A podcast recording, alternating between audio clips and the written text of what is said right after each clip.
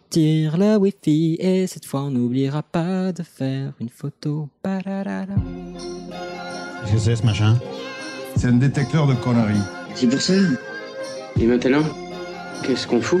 Mais dis-tu nos conneries Tu veux que je lui dise d'aller se faire enculer?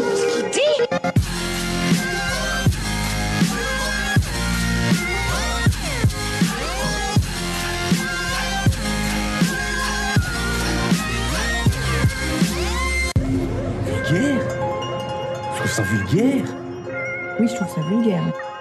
Bonjour et bienvenue pour ce nouvel épisode de Pardon Maman, le podcast de vulgarisation qui traite des petits et des grands sujets pour les rendre les plus vulgaires possibles. Aujourd'hui, avec moi pour vous divertir, et ben, on n'est pas grand monde autour de la table, mais on est quand même content d'être là, puisqu'il y a Hicham. Bonjour. Ichouchou. Euh, bah bonjour euh, également, toi de même, euh, de Comment la même vas-tu façon bilatérale quoi. Bah, ça va, La baisse bah ça va, bah ça la baisse, ça va très bien. Ah, Merci.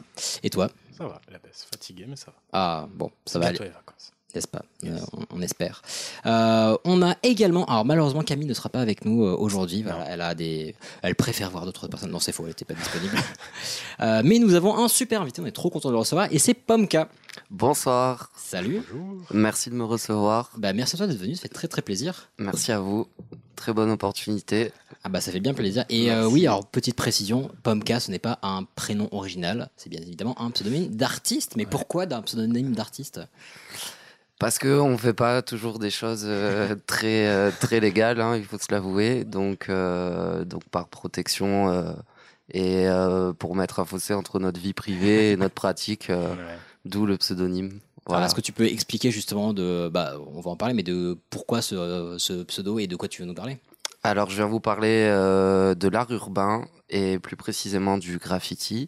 Yes. Euh, pourquoi, euh, pourquoi un pseudonyme Mais Comme tout artiste ou, ou tout graffeur, euh, c'est un peu classe. c'est un peu classe. Et parce que c'est cool de ne pas pouvoir être retrouvé par les flics. c'est exactement ça. Et, euh, et puis c'est aussi euh, un choix de lettres euh, propres qu'on aime bien travailler. Je pense qu'on est tous à la base euh, ah ouais? autour de ça.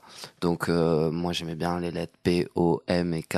J'aime bien le A aussi, ce qui me permet de le rajouter quand j'ai envie de le Ah, rajouter. c'est très drôle, j'aurais jamais pensé. Et euh, par composition et via là aussi le fait que j'aime bien les fruits, le pomme cassis passait bien et donc voilà, on est parti là-dessus. Ah, c'est bien réfléchi tout Et ça. euh, du coup, euh, du coup, on aime bien, enfin j'aime bien bosser cette composition là et, et pouvoir me rajouter une lettre en plus quand j'ai envie. C'est c'est quand même plus classe que Ichouchou. On va pas se mentir. Bah, disons que s'il faut graffer, je pense que les chouchoutes coûtent Ouais. beaucoup plus cher. ouais, Ouais, je ouais. pense. Ouais. Mais il y en a beaucoup qui jouent avec leur prénom, tu sais. Ouais. Voilà. Ouais, Ilias, euh, ouais, il y a des trucs à faire, mais je suis pas très confiant pour l'instant. Ah, On ça verra. peut le faire, je pense. C'est pas mal le S à la fin. Bon, en tout cas, alors moi j'ai plein de questions, mais je vais les garder pour euh, tout à l'heure parce Mm. que je suis très très Avec intrigué. plaisir. Euh, sinon, bah, que- quoi de nous que, J'allais dire quoi de nous Non, quoi de Je- nouveau? Bah écoute, euh, la routine. Voilà, donc on, on continue notre petite vie avec nos Mhm. petits épisodes. On est content parce que bah, là, on a des invités jusqu'à euh, bah, jusqu'à l'été globalement, à la fin de l'été. Ouais, puisque l'été a commencé. ouais. Voilà, on va peut-être faire une petite pause euh, bah, au mois d'août, on verra. Mais on a quand même prévu des petites choses à vous partager. Donc, dans tous les cas, vous aurez des, bah, des choses dans les oreilles, C'est beaucoup de choses. n'est-ce pas? Bah voilà. Euh, et sur ce, voilà, toujours les mêmes types de langage, bien évidemment. Euh, mais de quoi on va parler aujourd'hui? Mon Dieu, c'est fou. Ah, mais mais c'est toi qui commence. Qu'est-ce qu'on va vous mettre dans les oreilles? Ah, mais c'est la folie. Euh, de manière mutuellement consentie, je l'espère. Mais oui, bah, moi aujourd'hui, je vais vous parler. Euh, alors c'est très rigolo parce que c'est un sujet qu'on nous a proposé dans un des sondages qu'on a fait jadis, naguère, euh, dans le passé, quoi. Et voilà. Et j'avais trouvé ça sympa, mais je m'étais jamais. Enfin, je, vais creuser vite fait, mais plus que ça. On m'a parlé de la de Henrietta Lacks, une, une dame qui a eu un. Bah, une vie plutôt rapide, mais une mort euh, intéressante. Mhm. Mais voilà, je vous en parlerai. Et là, en fait, c'est ouf parce que ça, va- enfin, ça touche quasiment chacun, chacune d'entre nous. Et, euh, et la pauvre n'a pas eu beaucoup de chance. Je vous parlerai de, de la poisse d'Henrietta Lacks. Mais voilà, j'ai hâte de vous parler de ça, Mais j'ai hâte que tu nous racontes ça. n'est-ce pas? Ensuite, bah, ça sera Pomka qui va nous parler bah, de art urbain et de graphe, c'est ça? Exactement. Extrêmement hâte. J'ai plein, plein de questions parce qu'en plus, il y en a pas mal à Montreuil, donc euh, j'ai euh, j'ai, euh, plusieurs Au questions. top. Après, on, euh, il me semble qu'on a, un- le, euh, on a un notre- autre reporter Qui est de retour cette Oui. fois. Alors, il n'est pas forcément en déplacement en ce moment, voilà, euh, programme de carbu, tout ça. Non, je sais pas, on vous l'expliquera C'est la lui. crise. Exactement. Et on va finir avec bah, le meilleur pour la fin. Bah oui, attends. euh, moi, je vais vous raconter l'histoire d'un mec qui s'appelle Jackie Robinson. Hey, Remy, tiens. Oh, pas mal. Ah, donc, dans mon sujet, il y aura du sport, il y aura de l'histoire, il y aura des guerres, Vous allez voir, c'est cool. Et il y a 6 pages de notes. euh, autant, voilà, autant vous dire que bah, nous, ça va, on a le temps, mais Ouais. Prenez, posez un RTT quoi. ouais, ouais, ça, ça va bien se passer. Et ben, je vous propose de commencer avec cette chère euh, Henriette Touche. Où est-ce que vous venez Henriette hein? Si j'avais pas de cancer, ben, je t'aurais pas connu. Les immortels. Nous mettons leur nom à l'épreuve. Merci.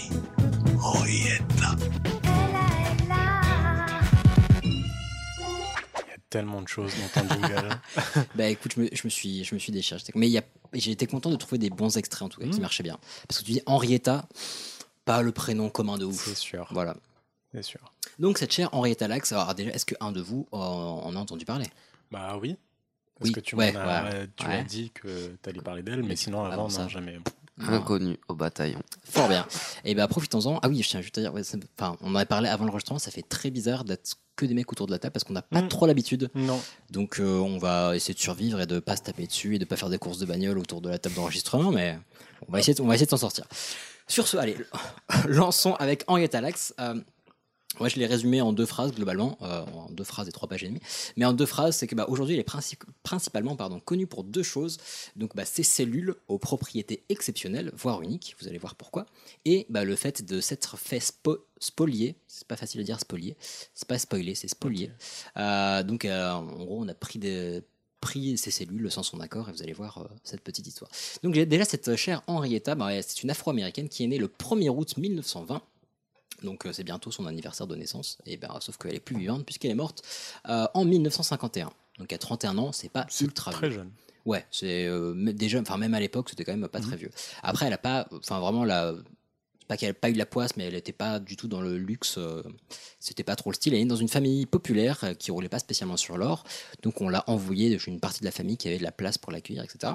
Donc elle va vivre euh, euh, donc chez une partie de la famille qui avait hérité d'un corps de ferme pour pouvoir l'accueillir.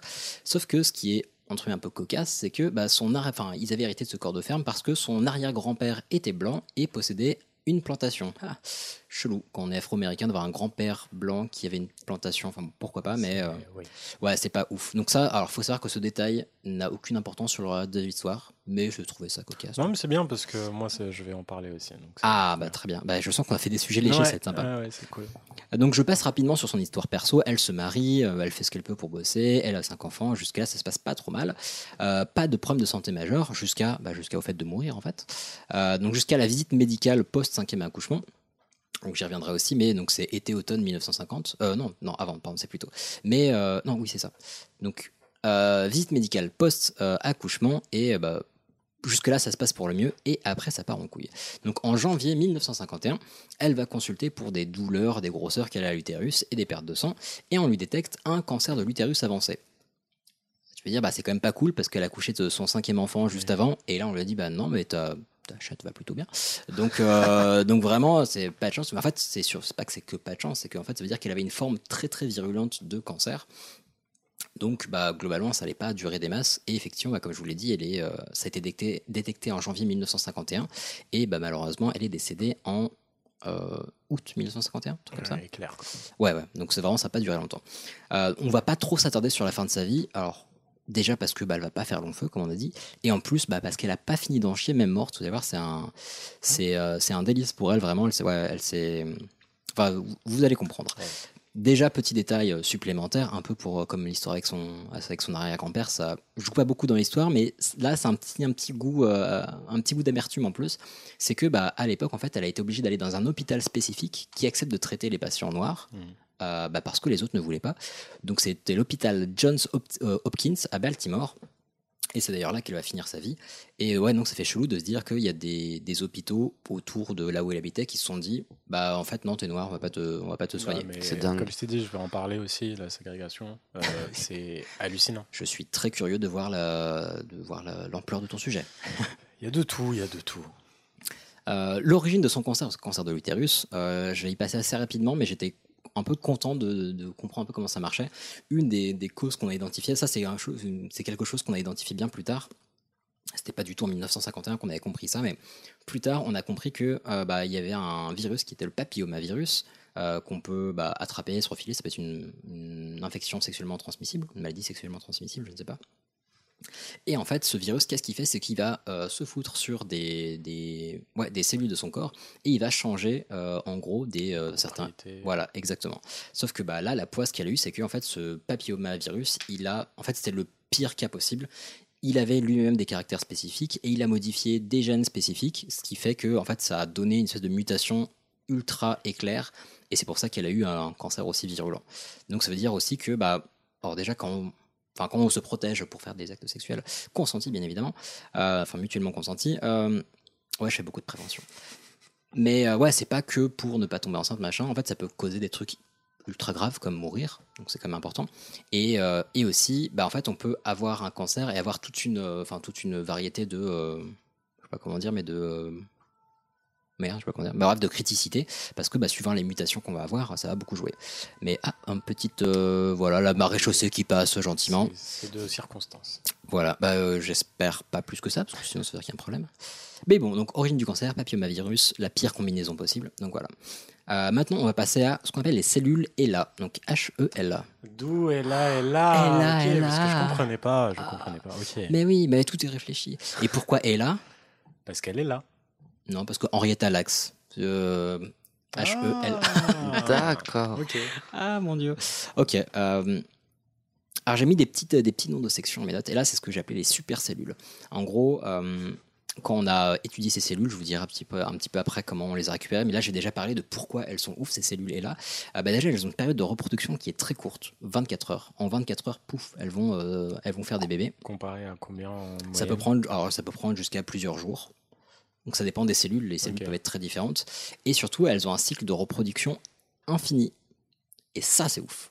Ouais. C'est-à-dire que euh, les cellules qui existaient à l'époque en 1951 de, euh, bah, du cancer de l'utérus de Henrietta Lacks, bah, en fait, elles existent toujours aujourd'hui. C'est la même lignée de cellules. Ouais. Mais ouais, c'est pour ça qu'on dit que, euh, bah, on dit que ces cellules ont- sont immortelles. Euh, et c'est pour ça qu'il y avait aussi immortel dans le jingle. Mais c'est pour ça qu'on dit qu'elles sont immortelles, c'est qu'en fait, du moment, en fait, c'est pas immortel en mode énergie infinie, c'est du moment qu'on leur fournit euh, des nutriments, des trucs pour se nourrir, etc. bah, elles vont se reproduire à l'identique et à l'infini. Pourquoi c'est intéressant? Bah, notamment pour euh, pouvoir travailler dans la recherche sur des lignées uniques.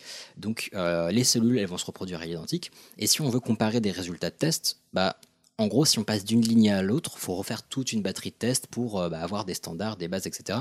Et là, si on a une lignée unique qui tient depuis 70 ans, bah, ça veut dire qu'on a des références euh, et c'est trop pratique. On n'a pas besoin de refaire Mhm. les mêmes tests à chaque fois. Mhm. Et avant, une lignée, ça, peut, ça pouvait durer euh, 3, 4 jours, 5 jours. euh, et là, t'imagines, pour des chercheurs, tu passes de 5 jours à 50 ans. C'est un délire, quoi. Donc, non seulement ça, c'est pratique. Et en plus, euh, et en plus bah, niveau avancée scientifique, c'est cool parce que tu peux aussi te baser sur les travaux d'autres scientifiques parce qu'ils ils ont travaillé sur les mêmes lignées aussi. Donc c'est super intéressant. Mhm. Un mec qui habite dans un autre pays qui a fait des recherches sur telle lignée, tu fais ok, je peux me baser là-dessus parce que bah tiens, moi je vais posséder les mêmes. Parce Voilà. que c'était euh, les mêmes quoi. Et donc tu peux t'en servir comme point de départ. Par contre, et en plus, du coup, il y a une réduction des coûts de la recherche, bah, tu n'es pas obligé de refaire des, des études et tout. Par contre, petit contre-coup, c'est que bah, elles sont ultra vivaces, bah, forcément, enfin, elles se reproduisent de ouf. Elles peuvent aussi se. euh, se Elles mutent pas. Euh, Je sais pas si ça peut. bah, elles peuvent, si, si. Euh, elles- D'ailleurs, on les a fait muter pour la recherche. On leur a rajouté des gènes, des machins pour euh, reproduire certains trucs. Donc, on verra à quoi elles ont servi, mais elles peuvent se propager dans l'air surtout. C'est-à-dire qu'un laboratoire, t'imagines, il y a plein de gens qui font des expériences différentes. Sauf que vu que elles se propagent dans l'air et en plus euh, elles vont euh, bah, se développer très vite, bah, il y a des chercheurs qui se sont rendus compte que je sais pas, ils faisaient une, une étude sur des cellules xélo au pif, je sais pas ce que, ça, ce que- ça peut être, mais des cellules xélo, hop, ils font leur expérience, ils reviennent trois jours plus tard, ils testent, ils regardent, ils font putain, il se passe des trucs de ouf. Et en fait, c'est pas les mêmes cellules. Ils se sont rendus compte que bah, les cellules, euh, les autres cellules avaient été contaminées par les cellules ELA qui se sont reproduits et les ont remplacées. Et donc, il y a plein d'études qui ont dû être euh, annulées parce qu'ils s'étaient rendu compte que merde, il y avait un cas de contamination et bah, c'est niqué. Ouais, donc c'est euh, un petit peu gênant. Mais elles, elles ont plutôt la patate. Bon, ça, jusque-là, vous suivez? Jusque là tout va bien. Tout va bien. Ah. Euh, C'était aussi une aubaine pour la recherche parce que, euh, oui, et pour la société en général, parce que, bah, en fait, on peut le voir très simplement quand on regarde le nombre de publications scientifiques qui parlent des, euh, des, des cellules et là. Vraiment, c'était, c'est la plus grosse euh, révolution en je sais pas, biologie cellulaire des, du XXe siècle. Et enfin, en tout cas, des années 50, après peut-être du XXe siècle. Si on regarde aujourd'hui, il y a plus, alors, oui, si on regarde le nombre d'articles qui portent sur les cellules ELA ou qui disent utiliser des cellules ELA, d'articles de recherche, aujourd'hui, il y en a plusieurs dizaines de milliers, enfin des publications, plusieurs dizaines de milliers, donc c'est monstrueux, parce qu'une publication, ça se fait pas en claquant des doigts, il y a quand même du taf derrière, donc c'est énorme. Et ça, ça peut être bien joli, tu te dis, bah, ok, il y a des publications, mais c'est fait pour aider la société, etc. Mais en fait, pas que, parce que qui dit recherche, dit, bah, quand tu trouves un truc, tu vas le, Publié. ça, ouais, Tu vas le fact-checker. Ou, euh, Tu- ouais, normalement. vas- Je sais pas. Pomka, non. Non. Euh, bah, tu vas le breveter. ah. Ah, oui, attends, bien on pense sûr. pas tous à l'argent, nous. Hein. Bah ouais, mais justement, au début, je me disais, bah, ça va, c'est cool, c'est utile à la société. Mais en fait, il y a euh, aujourd'hui plus de 10 000 brevets qui n'auraient pas pu être déposés sans l'usage de cellules ELA. Ou en tout cas, qui auraient été Oui. très largement retardés parce que forcément, ça aurait été plus compliqué. Donc, ça veut dire qu'il y a quand même, il y a aussi un bail économique.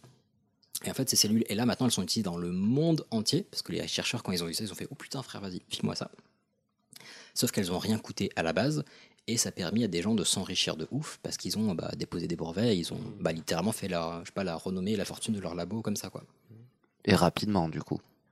Ah, plus rapidement, ouais. Beaucoup Et, plus rapidement. et avec un coût plutôt bas parce qu'à partir du moment où tu nourris tes cellules, elles se reproduisent. Elles se donc vas-y, reproduisent à l'infini. et- Mm. ok. Euh, donc oui, alors tu demandais tout à l'heure avec quoi ça, à quoi ça a pu servir à mille et une choses. Euh, ça a permis de euh, mettre au point le vaccin contre la polio, des études sur le Ouais. clonage, sur la chimiothérapie, sur les vaccins contre le papillomavirus, sur plein de trucs. Enfin, les usages sont quasiment infinis et, euh, et vraiment on les retrouve tout autour de nous. Encore la marée chaussée. Mais ouais, on les retrouve tout autour de nous et vraiment ça a été, enfin, ça a, ça a été une avancée monstrueuse en termes de recherche. Euh, petit fait que je trouve amus- amusant, ah bah, de fait, en fait, c'est la, c'est la lignée génétique la plus lourde sur Terre. Est-ce que vous avez une, une idée de. ouais, genre, si, si, on, si on mettait toutes les cellules et là, euh, qui vont exister un jour dans le monde, si on les met toutes sur une balance, à votre avis, ça pèse à peu près combien? Waouh. Oh, mais euh, des, des planètes. Non, Non. non, Euh, mais c'est des non, cellules normalement. Une cellule, ça pèse, ça pèse ouais, pas mais grand depuis les années 50, euh, Ouais. ça se reproduit, dit à 100%. Euh, ça fait beaucoup. Ouais, ça fait vraiment beaucoup. Ça fait, euh, ça fait un 70 ans. euh, trop. Ok, super estimation. Euh, moi, moi, je dis, allez, euh, 8 tonnes 5. Ok. Même plus que ça. Ah, moi, je pense plus que ça. Ouais. Euh, 100 tonnes, 200 bah, tonnes. Et ben Plus. c'est pile poil entre les deux. c'est entre euh, 20 et 50 tonnes, suivant les estimations. Dingue. Ouais, C'est ouais. énorme. Dingue. Donc c'est, c'est, ça me fait rire aussi parce que je me dis bon, si, genre si, euh, je sais pas, si elle devait revenir à la vie par rapport, enfin, à partir de ces cellules, elle serait gigantesque. Mais ce serait un. Elle ferait le poids de la tête du- d'un tunnelier. voilà. Ok. On n'a pas tous les mêmes échelles, mais très bien. On parle technique. Et pareil, une petite image qui m'a fait rire, c'est que en, en quantité, volume, poids, enfin suivant ce que vous voulez, bah, il y a plus de Henrietta Lacks dans le monde que de n'importe qui d'autre. Voilà. Donc c'est l'être vivant, euh, enfin cellulairement parlant, l'être vivant le plus présent sur Terre. Voilà. Vous en faites ce que vous voulez maintenant, ça ne sert à rien cette information, mais je trouve ça plutôt ouf. T'imagines, ton patrimoine génétique est le plus représenté Et sur tu Terre. penses qu'elle le sait Euh, Bon, alors non, vous allez voir parce que alors, le chapitre d'après, je l'appelais littéralement la douille. Voilà, elle s'est, elle s'est fait douiller de ouf. Euh, donc elle a été pauvre du début à la fin. Donc le cancer de l'utérus, qu'on a dit, il était diagnostiqué début 51. Elle décède en août de la même année, donc cancer très virulent. Et euh, donc on avait vu que, euh, que euh, voilà, elle et son mari faisaient au mieux pour subvenir aux besoins de la famille. Et euh, donc ça passe aussi par le fait de pas dépenser trop, trop d'argent pour euh, bah, une pierre tombale, ce genre de truc. Donc elle a été enterrée auprès de, bah, de proches, de famille, etc. Mais elle n'a pas une super pierre tombale qui fait 4 mètres de haut avec merci pour tout ce que tu as fait et tout. Non, elle, elle a eu un trou avec de la terre par-dessus, voilà. Donc pas foufou, pas foufou. Mais en même temps, tu te dis à l'époque, bah à l'époque c'était une sombre inconnue en fait. Donc en tout cas, il n'y avait pas. Enfin, vous allez voir, c'est un peu euh, toute cette histoire est un peu euh, dans la zone très très grise, euh, grise foncée même. Mais voilà, à l'époque, c'est un peu compréhensible en tout cas qu'on n'ait pas directement pensé à lui envoyer trois couronnes de fleurs. Après, le contexte de l'époque fait que, voilà. Ah, il joue beaucoup. euh, Puisque j'ai appelé mon truc de rajouter. Je sais pas pourquoi moi je donne des noms qui font kiffer alors que je suis pas censé les dire, mais euh, donner ses données, prendre ses volets. Ouais, pas. Super. Voilà, je suis pas prêt d'écrire un bouquin. C'est quand même mieux que. J'ai cru que tu allais nous sortir un petit. euh, Repeindre ses volets. euh, non, un, petit donnez, donnez, donnez. Non, non, alors, s'appelle Enrico. Pas du tout. Euh, non, en fait, on s'est rendu compte que lors d'une de ses premières hospitalisations, il y a un des médecins qui lui fait un prélèvement de cellules, euh, mais sans lui demander son autorisation.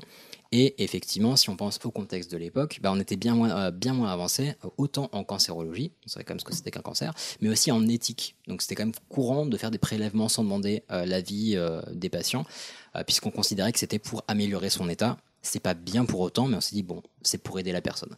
Sauf que là, c'est un cas quand même très particulier avec une ampleur totalement unique, c'est que bah, le médecin qui va analyser ses cellules, il s'est rendu compte de la singularité du truc. Il s'est dit, en fait, c'est un truc de ouf, quoi. Enfin, là, c'est même pas que je vais les utiliser pour l'aider, parce que elle, bon, bah, elle va clamser dans à peu près 5, 4, non. Euh, il s'est dit, genre, enfin, il y a un. il y a un- pardon, je dérape un petit peu.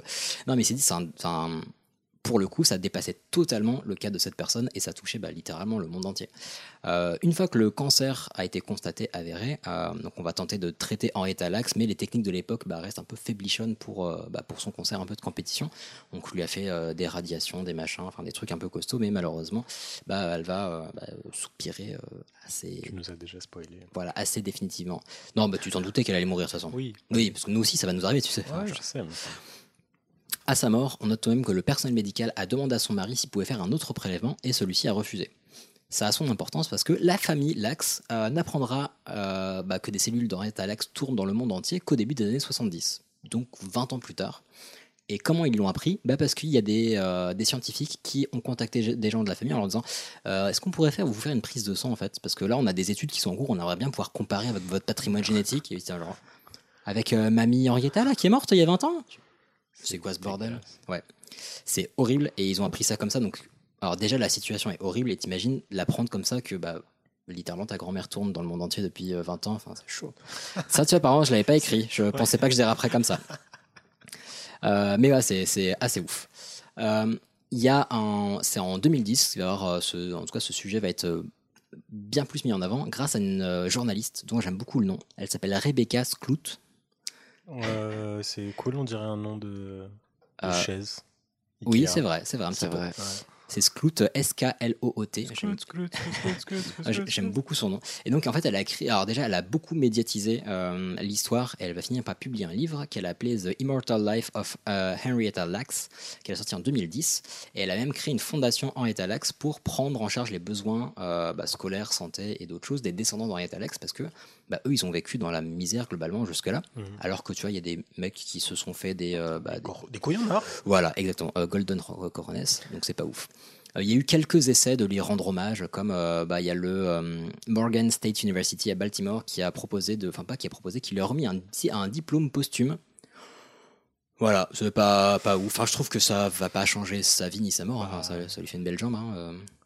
C'est sympa, mais not, not ouf. Enfin, je trouve en tout cas. Notre ouf du tout, même. Voilà. Alors que bah, c'est un- une université, donc ils ont très, très certainement fait beaucoup de recherches là-dessus.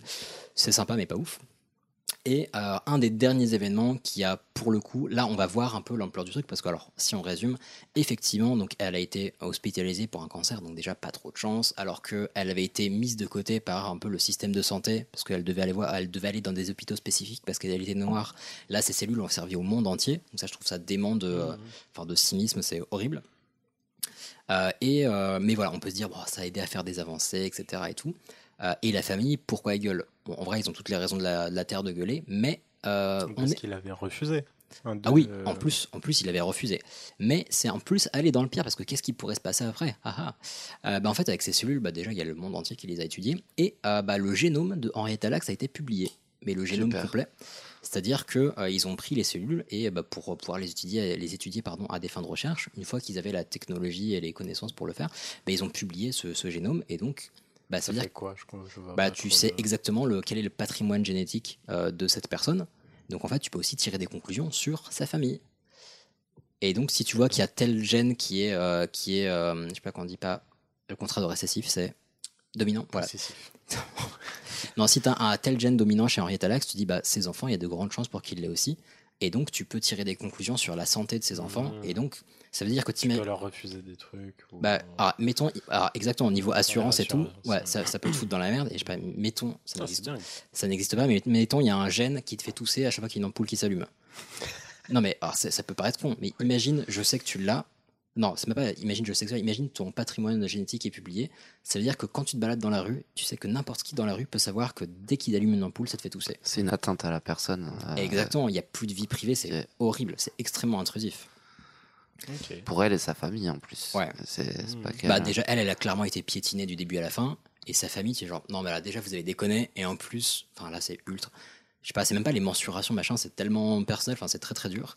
Et il y a des gens qui ont essayé de rétablir un peu le truc justement au moment où ces publications sont sorties. Donc en 2013, euh, bah, la famille a comment, enfin une partie de la famille a siégé dans un conseil qui doit donner son accord pour que le séquençage des cellules soit partagé avec quelqu'un. Euh, mais alors c'était deux personnes parmi un, sur un conseil de 5 ou 7 personnes, je sais plus. Mais c'est quand même un peu illusoire. euh, c'est une, une façon un peu illusoire de leur redonner le contrôle parce qu'en fait, ce séquençage, bah, il est assez facile à refaire pour un coût limité, genre quelques milliers de dollars. Euh, bah, c'est ridicule par rapport aux moyens des, euh, des laboratoires. Quoi. Donc, mais au moins, ils peuvent dire bon, ceux qui l'ont déjà fait, euh, pour pouvoir le publier officiellement, bah, faut qu'ils demandent autorisation. Bon. Je trouve que c'est une carotte un peu, euh, un peu gratuite, mais pourquoi pas? C'est la- 60 ans après. C'est ça. Alors, Voilà. Ça va. mais Jamais c'est- trop tard. c'est le, le minimum qu'ils pouvaient faire. Euh, et j'ai bien fait mes recherches parce que voilà, aujourd'hui, j'ai vu qu'on pouvait toujours se procurer des cellules un peu partout. Par contre, il y a eu juste ensuite à ces événements euh, des petits changements un petit peu éthiques. Donc, on peut plus commercialiser les cellules en elles-mêmes, mais on peut monnayer la culture et les transports de celles-ci. C'est-à-dire qu'on va monnayer le savoir-faire de faire des cultures de cellules, mais c'est pas les. En fait, on ne. T'achètes pas les cellules, t'achètes le savoir-faire en fait. T'achètes la, ouais, la main d'œuvre, enfin bah, la pas, si, non pas la main d'œuvre, mais t'achètes le travail qu'il y a derrière. Mmh. Donc en fait, on veut faire en sorte de ne pas considérer euh, des cellules humaines. Oh, au final, si. Oh, complètement. D'accord, ok. Voilà, Ouais. de ouf, mais en gros légal. oui, non, mais donc, complètement. C'est pour ça que c'est très très hypocrite comme histoire. Mais voilà, on va faire, on va faire en sorte de. euh, je le répète beaucoup ça aussi, mais que les cellules humaines ne soient pas considérées comme une marchandise quelconque. Donc c'est comme quand tu achètes des oranges, normalement tu payes tes oranges, alors que tu pourrais considérer que tu payes, euh, je sais pas, l'agriculteur plus le Non, je rigole. Non mais l'ag- l'agriculteur plus le transport. Ouais. Là c'est exactement ce qu'on dit. Tu bah, au final tu as des oranges chez toi quoi. Enfin Mm. c'est pareil. Et donc le prix va dépendre des fournisseurs et des caractéristiques des cellules ELA parce que comme on l'a dit elles peuvent être modifiées pour bah, correspondre à plein de trucs. Euh, on a pu modifier des cellules ELA pour leur mettre le gène qui fait tousser quand il y a une, une ampoule qui s'allume par exemple. Euh, et moi ce que j'avais trouvé c'est qu'on peut s'acheter jusqu'à 10 millions de cellules pour environ 2, 2000 euros. Voilà. Si vous savez pas quoi offrir pour Noël, euh, ça vous fera un joli cadeau. Eh ben, Sacré bien. bah, Un grand merci. Bah, merci à vous. Euh, je vous vous suivi jusque-là. Je sais, pas- je sais pas ce que je, ce que tu peux faire. Enfin, moi perso, ce que je peux faire avec. euh, Bah, ne pas acheter de cellules là. déjà. Voilà. Et si tu vois des gens qui consomment des cellules là, eh ben, faut... non mais là c'est bizarre parce que d'un côté ça a permis des avancées majeures mais non, dé- sûr. décisives mais, euh, et d'un autre côté frère. ouais vraiment. et d'un autre côté ils se sont fait bah, considérer comme des moins que rien certainement parce qu'ils étaient pauvres parce qu'ils étaient noirs et tout Mmh. alors que bah, après j'en sais rien mais je pense qu'ils étaient bah, potentiellement pas si cons et si tu leur expliques l'importance du truc potentiellement ils auraient pu comprendre Mmh. bah forcément si tu leur avoues 20 ans plus tard en disant en fait euh, alors non seulement on a des cellules de ta femme mais en plus est-ce que tu pourrais me filer une prise de sang s'il te plaît? Bah non frère J'ai un brevet à déposer. Ouais, c'est ça. En plus, ouais. C'est pour aider le monde un peu. un peu. Et mon compte en banque aussi. Voilà. Mais en tout cas, ouais, j'étais passionné de ça. Et bah, merci à la personne qui me l'a proposé, je pense, il y a au moins deux ans. Et c'est pour ça, euh, continuez de me proposer des choses parce que bah, on fait suivant l'inspiration. Et bah là, l'inspiration était venue, donc euh, gros kiff. Et oui, il y a une des raisons aussi pour lesquelles j'en ai parlé, c'est que c'est assez mal documenté en français. Donc j'étais content de pouvoir euh, bah, proposer un truc en français. Genre You- YouTube, il y a très très peu de choses, ou alors ça dure 30 secondes. Après, il y a quelques articles qui sont plutôt chouettes. Mais, euh, mais voilà, en tout cas, dans la pop culture, c'est assez peu, euh, assez peu bah, documenté. Donc voilà, je me dis, ce sera toujours ça de fait. Euh, faire hommage à cette personne, voilà. Tu, tu sers au peuple, c'est bien. C'est bien. Et, euh, et du coup, parlons du peuple, parlons de. de- Vous aimez la peinture Ah oui Exactement pareil. C'est pas illégal, c'est seulement mal vu. Ah oui, je vais peindre. Je vais peindre comme un fou. Pas illégal, mais seulement mal vu. J'aime beaucoup cette façon de voir les La choses. suite de c'est euh, c'est- putain je c'est euh, c'est pas c'est pas illégal c'est mal vu c'est comme euh, péter dans un avion un truc comme ça enfin bref Classe voilà mais je ouais. Magnifique. Merci Allez, euh, ouais. pour ce jingle fabuleux. te, te laisse pas déconcentrer, vas-y, on est chaud. C'est parti. Euh, du coup, je vais aujourd'hui, bah encore merci déjà de me recevoir, c'est prie. super chouette. Euh, aujourd'hui, je vais euh, vous parler du coup de l'art urbain et plus précisément du graffiti. Euh, bah, déjà, je me présente donc Pomka, Pomka 6. euh, Je suis aussi designer euh, graphique et d'espace dans la vie. Euh, j'ai effectué des études euh, à Montpellier et à Paris euh, autour de ces deux domaines. Et j'ai découvert euh, du coup le graffiti à Montpellier euh, aux alentours de 2012-2013. Euh, parce que j'habitais en fait sur ce qu'on appelle le quai du Verdançon à Montpellier, qui est un canal légal pour peindre hein, situé en plein centre-ville. Et euh, bah, du coup, euh, à force de voir le paysage bouger euh, tous les matins quand je sortais boire mon café, ça m'a donné un peu envie de J'ai envie, de voir- m'intéresser. j'ai envie de voir mon nom quand je bois mon café. C'est exactement ça, mais je te jure que c'est ça en plus. Euh, donc tout d'abord, je vais vous donner la définition du coup de, de l'art de rue qui est connu sous l'appellation d'art urbain ou street art sur Mhm. euh, tout ce qui est marché lucratif et il Ouais. fallait qu'on on donne un nom sympa pour que ça soit vendeur. Euh, c'est un mouvement artistique contemporain qui regroupe euh, ben, toutes les formes d'art qui sont réalisées dans la rue, dans des endroits publics et qui englobe euh, diverses méthodes variées mais souvent reliées. Donc, on ne peut pas séparer en fait cette diversité de pratiques car elles sont toutes éphémères et c'est un art qui se foisonne et qui se renouvelle sans cesse en fait. Mhm. Euh, la définition du graffiti pur, qui est une discipline à part entière de l'art urbain, Mhm. C'est une inscription exécutée sur une surface, tout, importe simplement la Ah ouais. surface. peu importe la surface. Donc pour vous parler un peu d'histoire, euh, je vais commencer, on va dire, en amont des années 50, mais on va pas oui, forcément euh, trop s'y intéresser, parce que je pensais que parler, euh, parler des années 50 et de ce qui suivait correspondait plus à notre société actuelle Mhm. en fait. Mais on peut parler d'art urbain euh, aux temps anciens, euh, déjà dans, en, en préhistoire Les grottes Ouais, de bah, avec les grottes de. Lascaux, par exemple, euh, Pompéi, l'Agora d'Athènes ou encore l'Égypte antique, qui, euh, où il y a de nombreuses inscriptions qui, qui sont présentes dans le monde entier, euh, qui ont une valeur historique significative quand même, et qui transmettent des messages euh, politiques, religieux, sexuels ou encore personnels, ce qui est encore le cas aujourd'hui, Mhm. je pense, à travers l'art urbain. Euh, on saute directement au début du XXe siècle. Ah ouais, C'est un gros ça- pas. C'est un gros pas. C'est un gros pas parce que bon Attends, après on en début a du 20e, on ou en a pour euh, début du 20e avec les surréalistes. Ah oui, oui, ok, ok. Donc qui sont un peu la genèse de l'art urbain Mhm. car euh, leur mouvement artistique en fait euh, portait un intérêt euh, à la cité, Mhm. à la ville. Donc si vous le creusez, on peut parler de Dali, René Magritte, euh, Juan Miro. Je pense que déjà avec ces trois-là, Mhm. vous avez de quoi faire. Euh, donc dans les années 50, on démarre par ça. Donc il y a le mouvement artistique du nouveau réalisme, donc qui est directement inspiré des surréalistes euh, du début du XXe siècle. Euh, c'est un mouvement artistique qui s'inspire des Trente Glorieuses et de l'apparition de la consommation dans la société qui est complètement démesurée. Mhm. Vulgairement, on parle de transposition française du pop art américain, donc, parce que c'était à peu près à, à- à la même époque. Donc euh, c'est un art qui intègre des éléments de l'univers quotidien urbain euh, dans les œuvres. Donc deux artistes euh, de base pour le mouvement artistique, Villeglé et Raymond Haynes, qui sont du coup à l'origine des techniques de décollage et lacération d'affiches dans les rues pour, pour une critique directe de la société de production et de consommation. Et puis c'est devenu encore, enfin c'est redevenu, de- redevenu très actuel le collage. Très euh, actuel et Mhm. c'est en fait grâce à ces deux artistes, Jacques euh, Villeglé et Raymond Hayes, et je vous invite à aller checker parce que c'est vraiment euh, du très beau travail.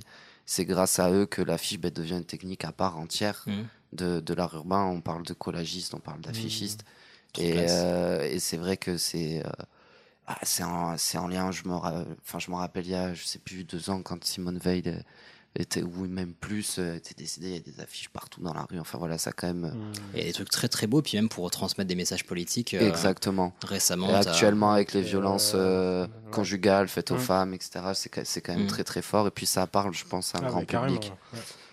Euh, en 1957, un mouvement aussi critique de la société avant-garde de l'art urbain se crée.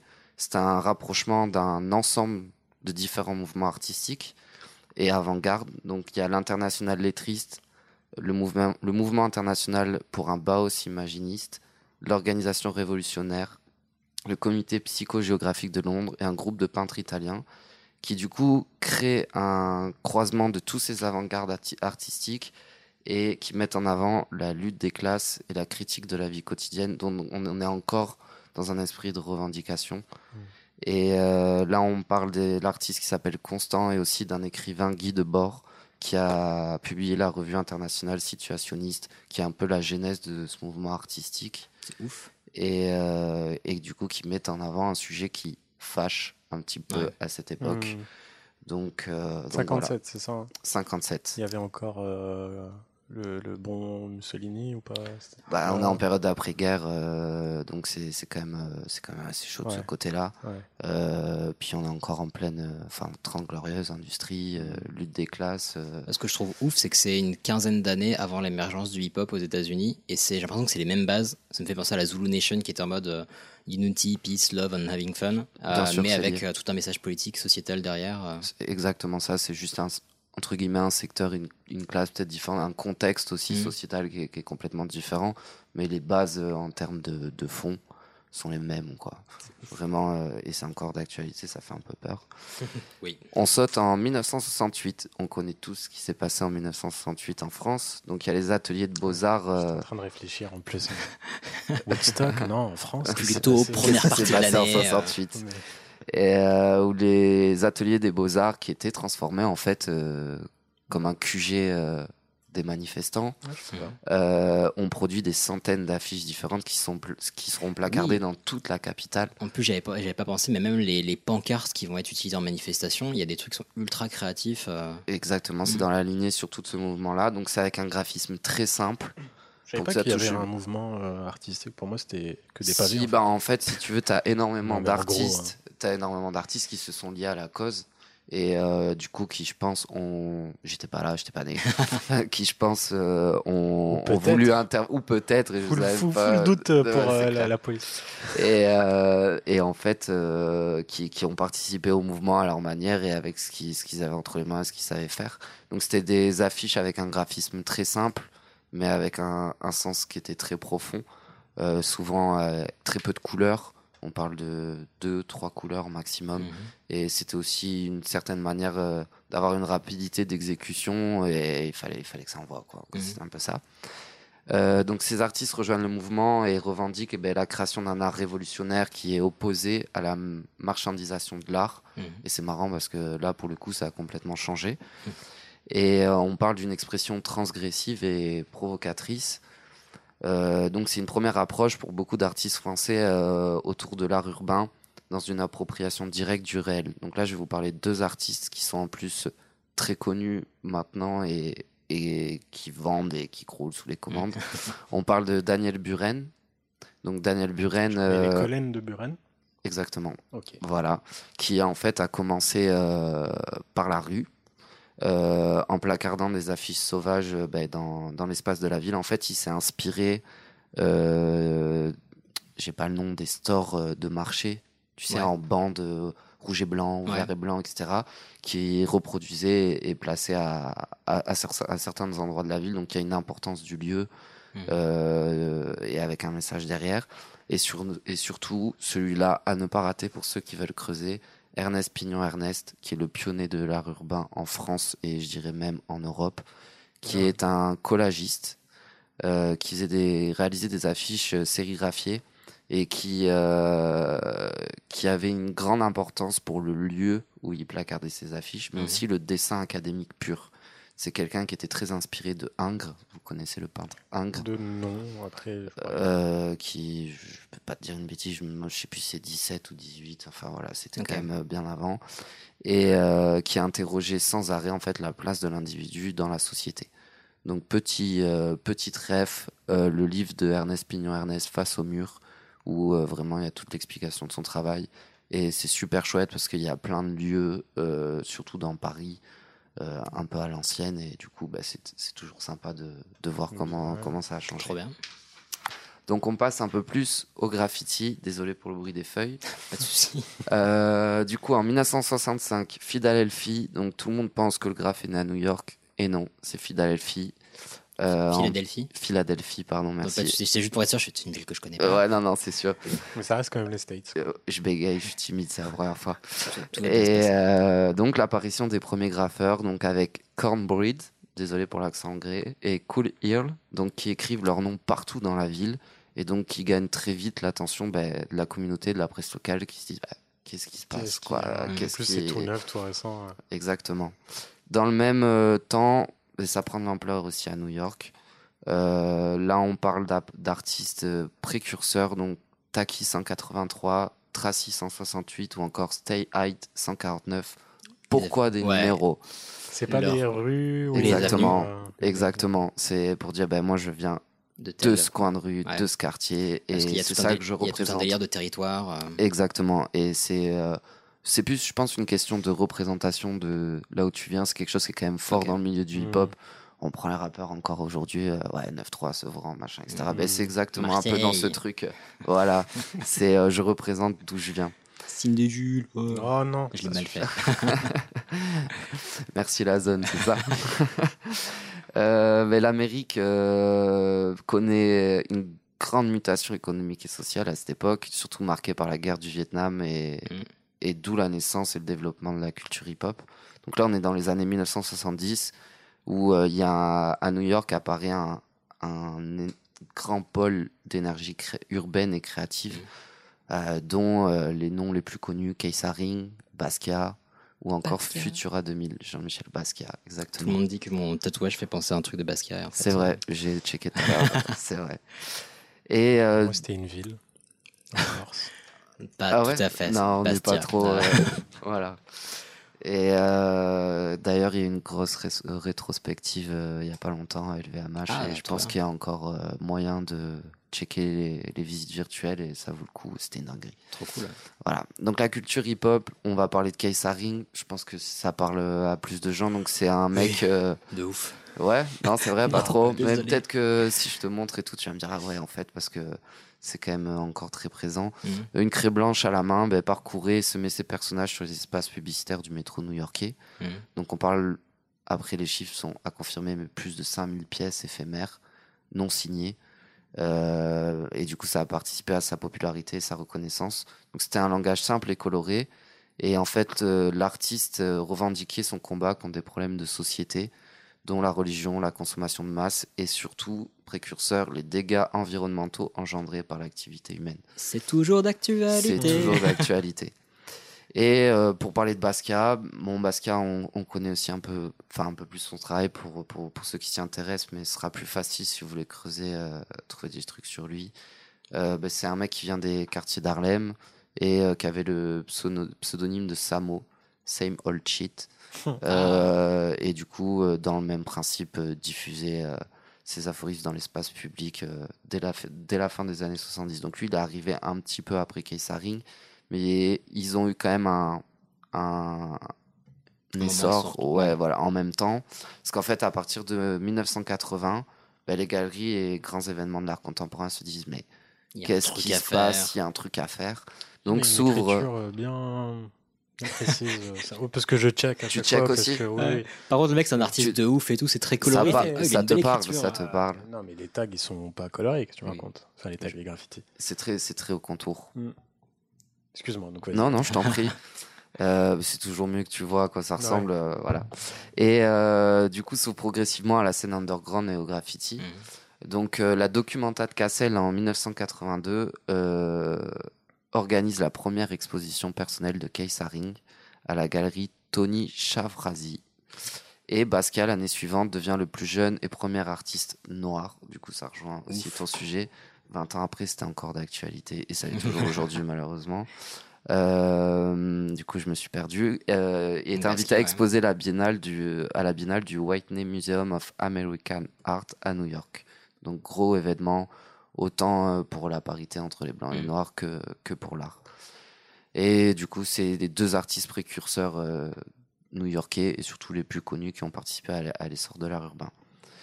Donc, je vais vous parler aussi d'un mouvement euh, qui a peut-être euh, moins, moins permis l'essor de l'art urbain, mais qui se retrouve beaucoup aujourd'hui dans la composition des graffeurs. C'est un mouvement qui s'appelait le lowbrow, qui regroupe des dessinateurs issus de la conte culture américaine et du comics alternatif. Donc là, on est Mhm. dans les années 80. Et euh, beaucoup d'artistes, dont Kenny Scharf, euh, s'affichent aux côtés de graffeurs. Donc là, on est en 1983. Et, euh, et ce sont des artistes qui travaillent la figuration libre. Donc beaucoup de personnages qui a inspiré euh, un peu le monde des comics, etc. Euh, pour vous citer des artistes en France, euh, ben, Robert Combas et Hervé Di Rosa. Et euh, en fait, ils ont apporté leur petite touche dans le milieu du graffiti via les personnages, via l'intégration des personnages dans, dans les compositions avec le lettrage. Donc, toujours un petit. Euh, enfin, pour donner un exemple, un petit, euh, un petit blaze avec un Superman ou. euh, Ouais, bah là, je vois un truc avec un Kermit. euh, voilà, ce qui a donné l'idée euh, ensuite à tous les graffeurs bah, d'u- d'utiliser un petit peu euh, certains personnages, soit de BD, soit de films, selon les inspirations de chacun, pour les intégrer à, à leur propre pièce. Donc là, on arrive euh, au graffiti new-yorkais, enfin, on est encore dans le graffiti new-yorkais, on fait un petit bond en arrière dans les années 70, donc euh, les gens comprennent pas trop ce qui se passe.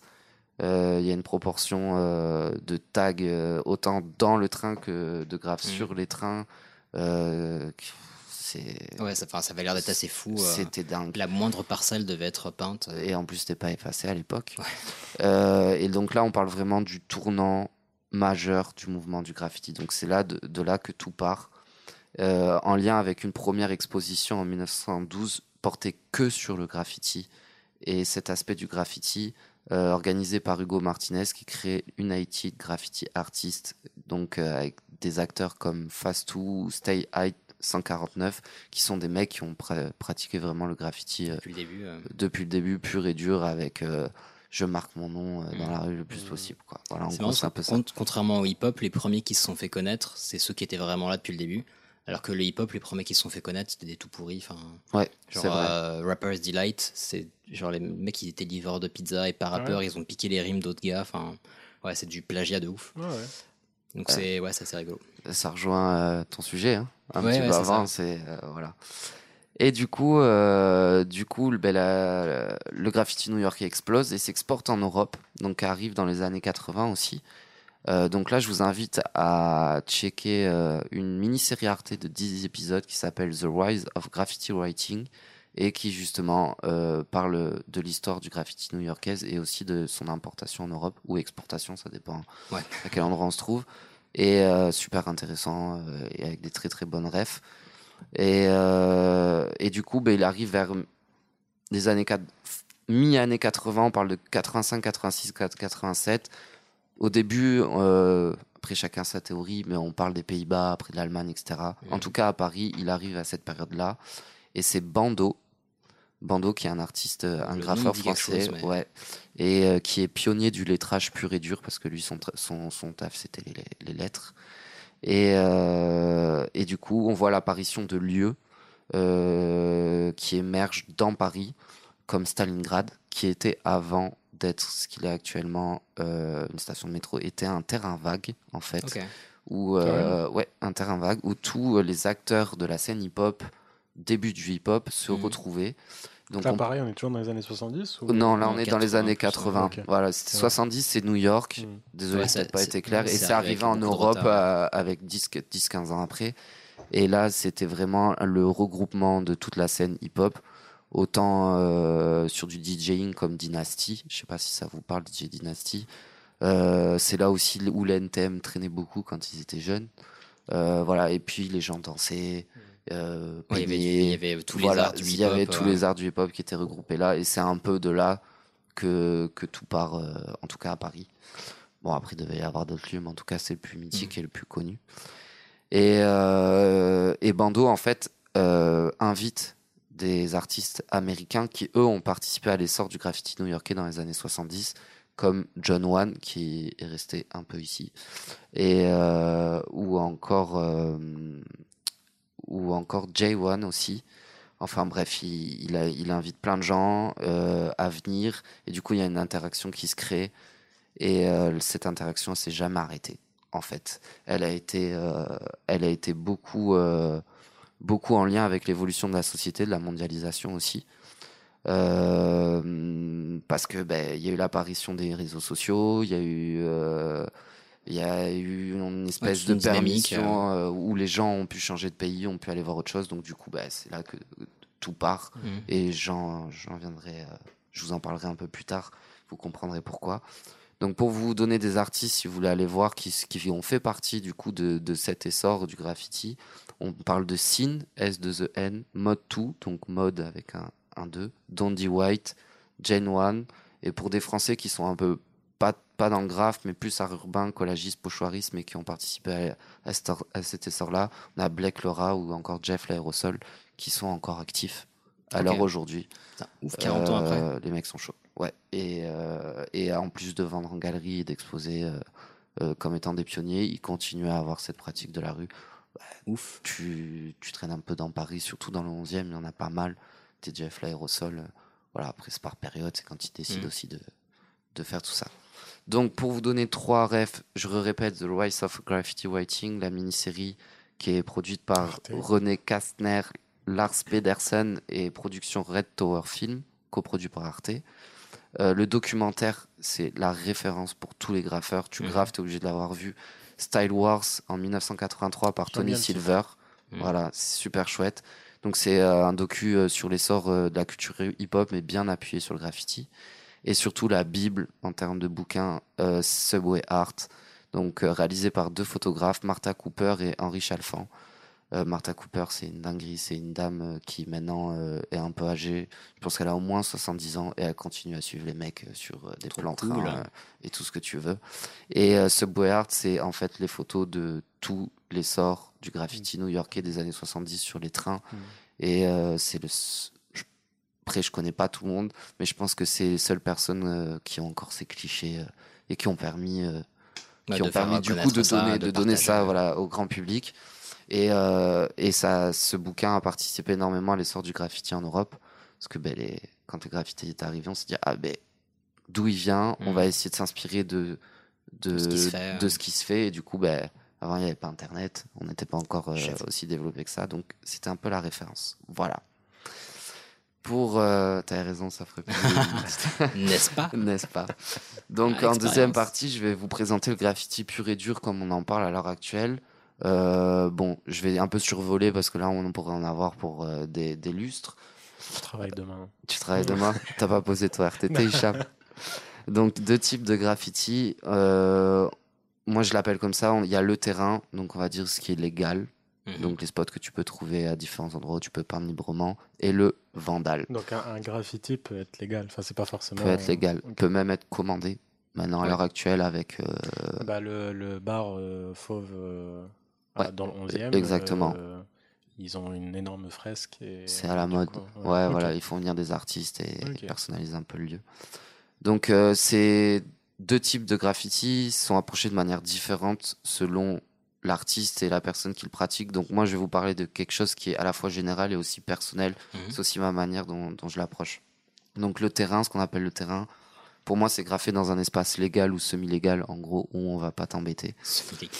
Euh, L'adrénaline est complètement absente par Mhm. rapport à par rapport au vandal euh, parce que ben, c'est légal. Euh, et le but, c'est de perfectionner son style, prendre le temps pour peindre. Euh, donc moi personnellement, c'est des dessins que je réalise à la maison en amont, et mon but c'est réussir à le reproduire sur un format, une échelle différente, Mhm.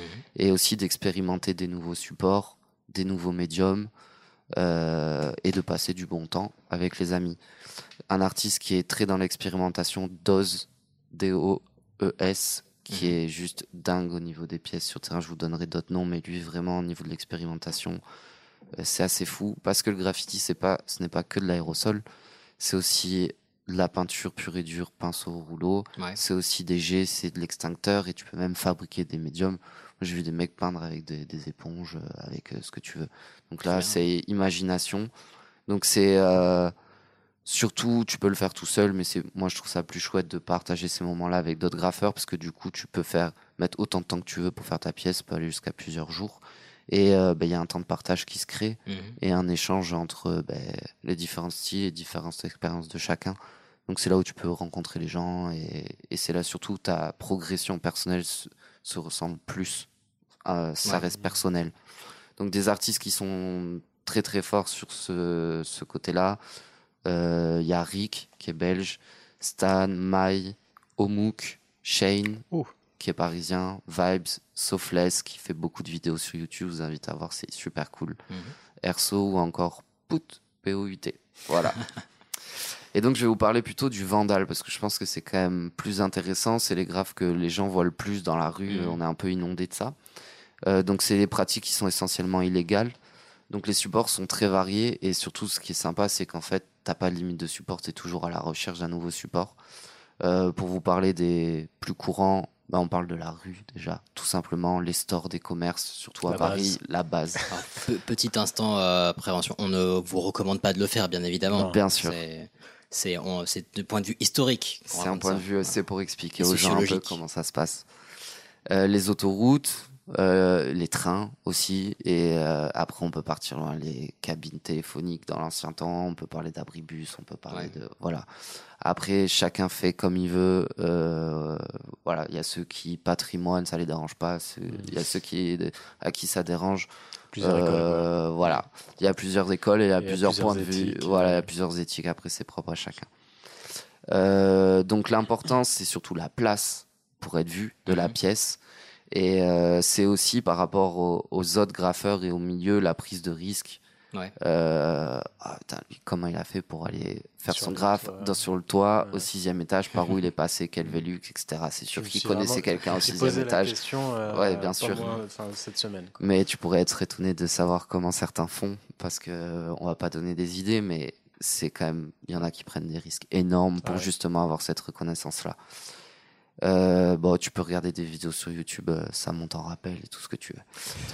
Euh, donc plusieurs, il existe une hiérarchie dans le Vandal autour du graffiti. La on va dire la base, c'est le tag, la signature. Donc Mhm. c'est la base de tout graffeur et c'est ce qui, reflète principalement son style. Donc je pense que ça parle à tout le monde Ouais, comme une signature, tu marques ton blaze et, et voilà. Après, tu peux avoir différents types de d'écriture, de signature. Là, je vous invite à aller voir par exemple le calligraffiti qui est basé sur le tag, un artiste comme Cancer, où justement c'est un croisement entre la signature pure et le tag pur du graffiti et la calligraphie. Donc c'est super intéressant. On va dire que le deuxième palier, c'est le bombing. Moi, ce que j'appelle le bombing, donc c'est autant la signature, mais c'est aussi les flops, ce qu'on appelle les flops. Donc c'est un lettrage relativement simple qui est euh, facile et rapide euh, à ouais. exécuter. Et le but, euh, c'est de placarder euh, le plus possible. Un peu à la jet set radio, où euh, tu vas mettre ton. Enfin, tu vas marquer un petit peu. de- C'est comme c'est les, les, les- on dirait les tables gravées au collège, genre j'étais ici. Ouais, c'est exactement ça. Et euh, en gros, ben, c- c- je parle de deuxième palier parce que tu peux recouvrir un mec si, euh, si du, du coup tu, tu passes ce palier-là. Donc si tu as des signatures sur store et que toi tu arrives, tu décides de mettre de la couleur avec un remplissage des contours et réaliser un flop, Mhm. celui d'avant il a normalement rien à dire. Si Ouais. il veut pouvoir prendre ta place, qui après le flop ne se fait pas normalement, parce qu'il y a quand même la notion de respect, pas pour tout le monde. hein. Euh, voilà comme dans tout, hein. de- comme dans tout, mais euh, qui est quand même essentiel à, à ce mouvement, Mhm. euh, il faudra qu'il fasse beaucoup plus fou que toi. Voilà. Donc différents types de flops. Après, selon les styles, tu peux avoir des, des flops bubble, des trucs très géométriques. Enfin, après, Ouais. voilà, ça dépend aussi de chacun. Euh, on peut parler aussi de rouleau au lettrage avec des, des lettrages. Le rouleau, ce qui permet, le rouleau de peinture, Ouais. tout simplement, de faire des choses beaucoup plus volumineuses. Euh, et voilà, donc l'inscription du blaze dans le but d'une reconnaissance euh, bah, dans le milieu, sur la scène graffiti. Donc là, il y a des artistes comme Ja, moi je l'appelle Ja, c'est un New Yorkais qui fait que mettre JA, JA, JA, JA partout, chrome, contour noir et, et Mhm. ça change pas. Euh, Small, un artiste du sud de la France, Yosh pour Parisien, Yosh et Keno, qui sont euh, deux, deux personnes qui pratiquent énormément le bombing dans la rue, euh, genre vraiment des lettrages répétitifs. euh. Mhm. Après, ils expérimentent, tu peux changer ta lettre, tu peux tester de nouvelles couleurs, etc. Mais la pratique reste souvent la même. C'est, ils vont pas passer 40 ans sur une pièce, quoi. En gros, c'est un peu ça. Et, ou encore Salamèche aussi, qui est, moi, m'impressionne et, et c'est, un gars avec que j'ai pu rencontrer qui est, qui est super intéressant. Et puis Cool. surtout, il a huit lettres. Salamèche. J'avoue. Faut être chaud. voilà, faut être très très chaud. Euh, les trains. Les trains, euh, pour vous parler des trains, donc déjà, il y a l'importance du support roulant qui Ouais. se déplace et du coup qui impacte Visible par visible beaucoup. par beaucoup de personnes. Mhm. On parle aussi des camions Ouais. à Paris. C'est ouais. dans le même principe. Mm. Et, euh, et perso, c'est euh, c'est une émotion euh, qui, est- qui est dingue quand tu vois un camion passer Ouais. avec ton truc et ça roule. C'est c'est- enfin, Ça, bon, bref, du coup, c'est le niveau 3. ça, c'est pas le niveau 3. Je pense qu'en en fait, on parle surtout de niveau entre la signature et le flop. ouais. Euh, après, le train, c'est complètement différent de la rue.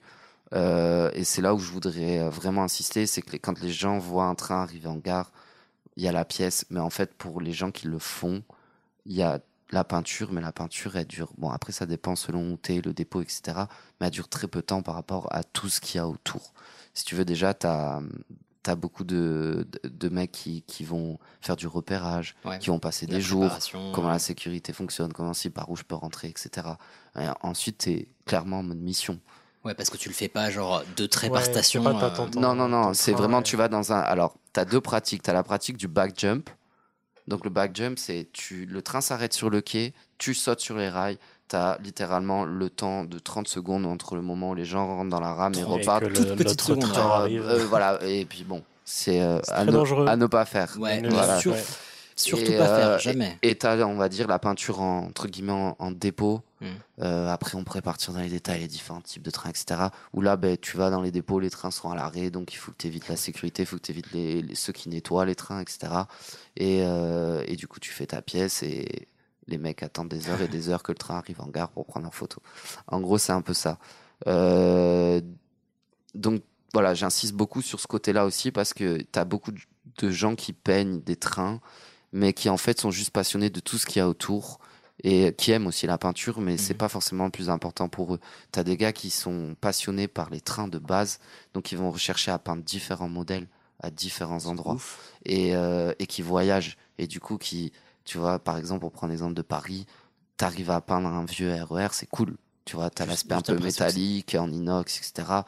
Et, ou alors le TGV, le TGV qui est très surveillé, très Mhm. sécurisé. C'est par rapport au TER, enfin, tu vois, voilà. Mhm. On va. ouais, faut- Ok, ok, il y, a- y toute une il y a, il y a, y a idéologie, tout, tout- toute une idéologie derrière et, et- et qui, est très, euh, qui est très importante. Euh, mais sans oublier non plus, euh, bah, du coup, le style, l'importance du dessin aussi, bah, parce que pour se démarquer, surtout, surtout de, tout, de Ouais, tous les acteurs qu'il y a aujourd'hui, il faut que ça ressorte, soit, ouais. faut que ça ressorte, quoi.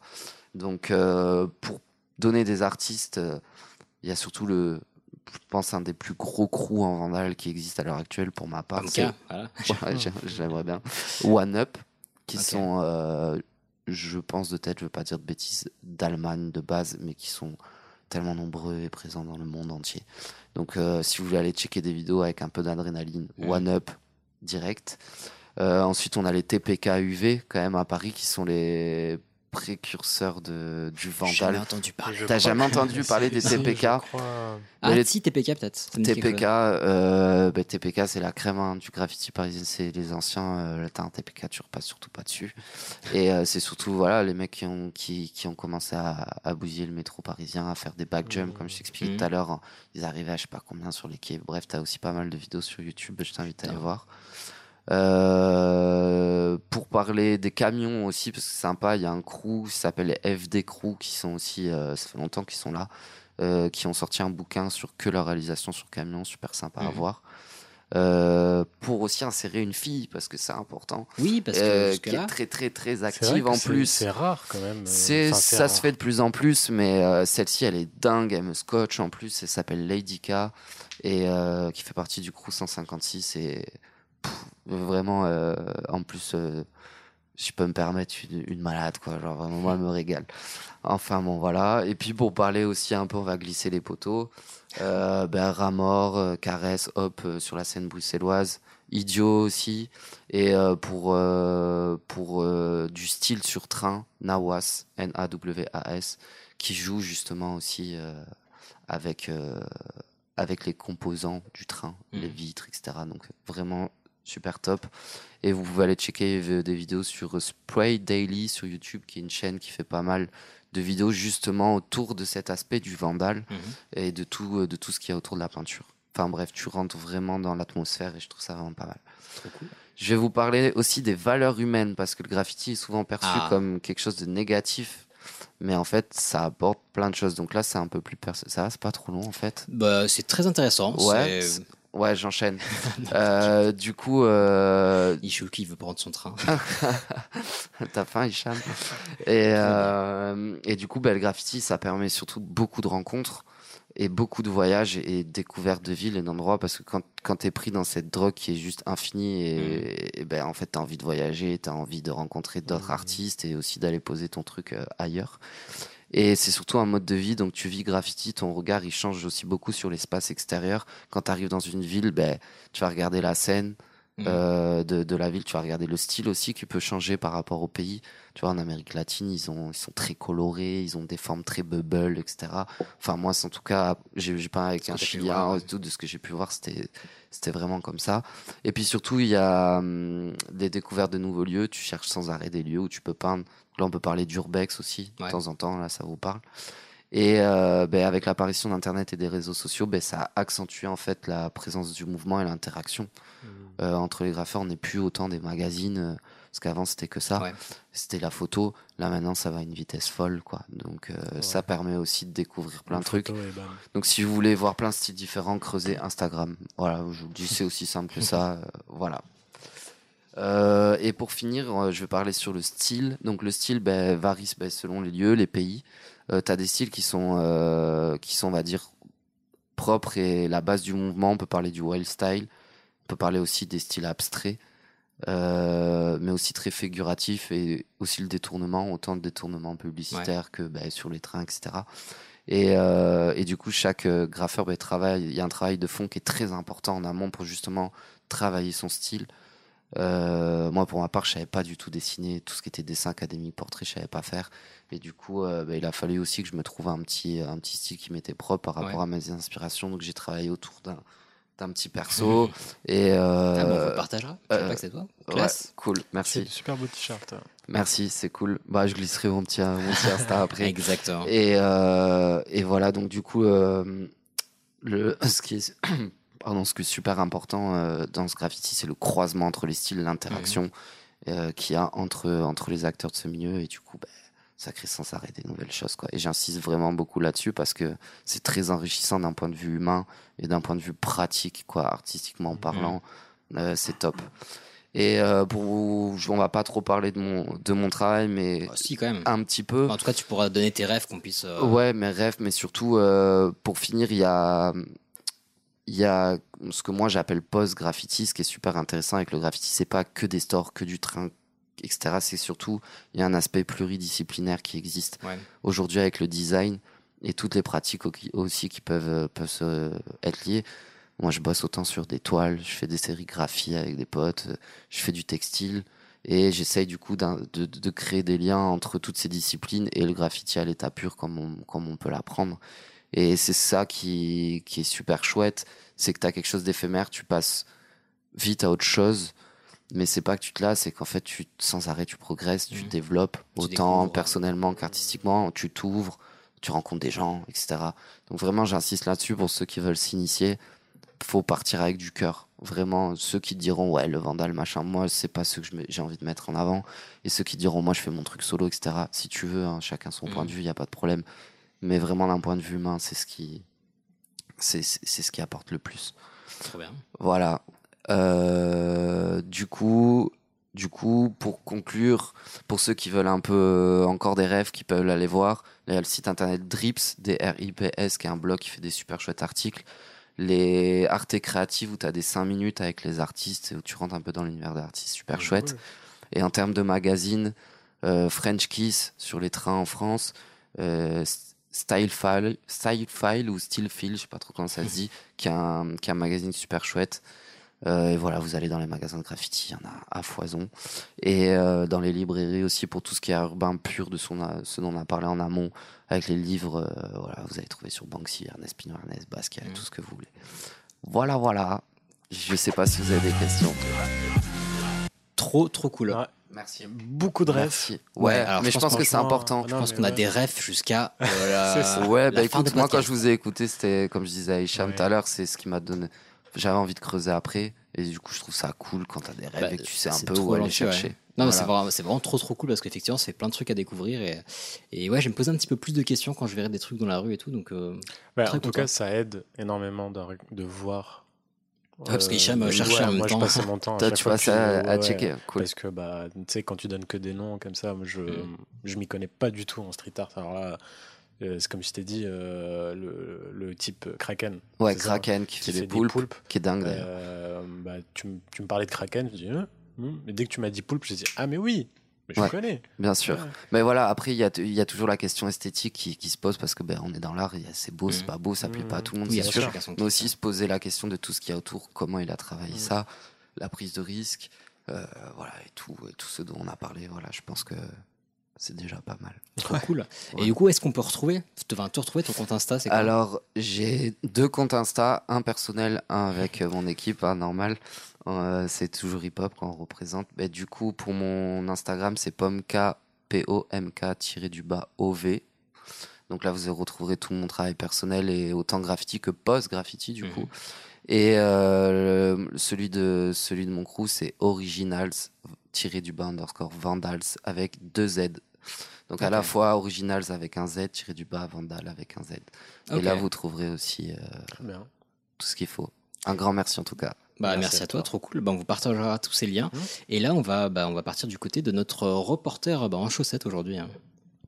Bonjour les amis, aujourd'hui pas de reportage dehors parce qu'il fait tout simplement trop chaud et que j'ai essayé de m'enregistrer, figurez-vous, mais il y a trop de cigales, donc ça ne fonctionne pas. Et à la place, je vais vous parler un petit peu des acronymes. Un acronyme, c'est quoi? Eh ben, c'est quand on prend euh, plusieurs mots, on prend la première lettre ou la première syllabe de ces mots, on les met à la suite et ça fait un acronyme. Par exemple, pardon maman, le podcast, ce serait PM. Pardon maman. D'accord? Jusque-là, ça va? Alors, on va commencer avec le premier qui est le base jumping. Pour beaucoup, le base jumping, ou en français même on dit saut de base, bah, ça signifie quand il y a une base depuis laquelle on saute. Et bien, c'est pas du tout ça.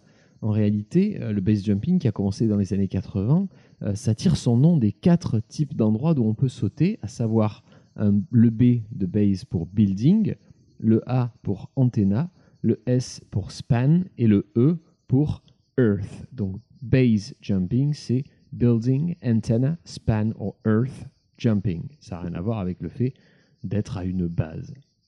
Ensuite, on a le CAPTCHA. Vous avez déjà eu affaire au CAPTCHA quand vous allez sur un site internet et qu'on vous demande de cliquer pour savoir si vous n'êtes pas un robot, enfin pour prouver que vous êtes humain. Et donc CAPTCHA, ça veut dire quelque chose. Ça veut dire Completely Automated Public Turing Test to Tell Computers and Humans Apart. Petit peu compliqué, mais si on sait ce que c'est qu'un test de Turing, ça va. Le test de Turing avait pour but de séparer par une conversation audio un ordinateur d'un être humain.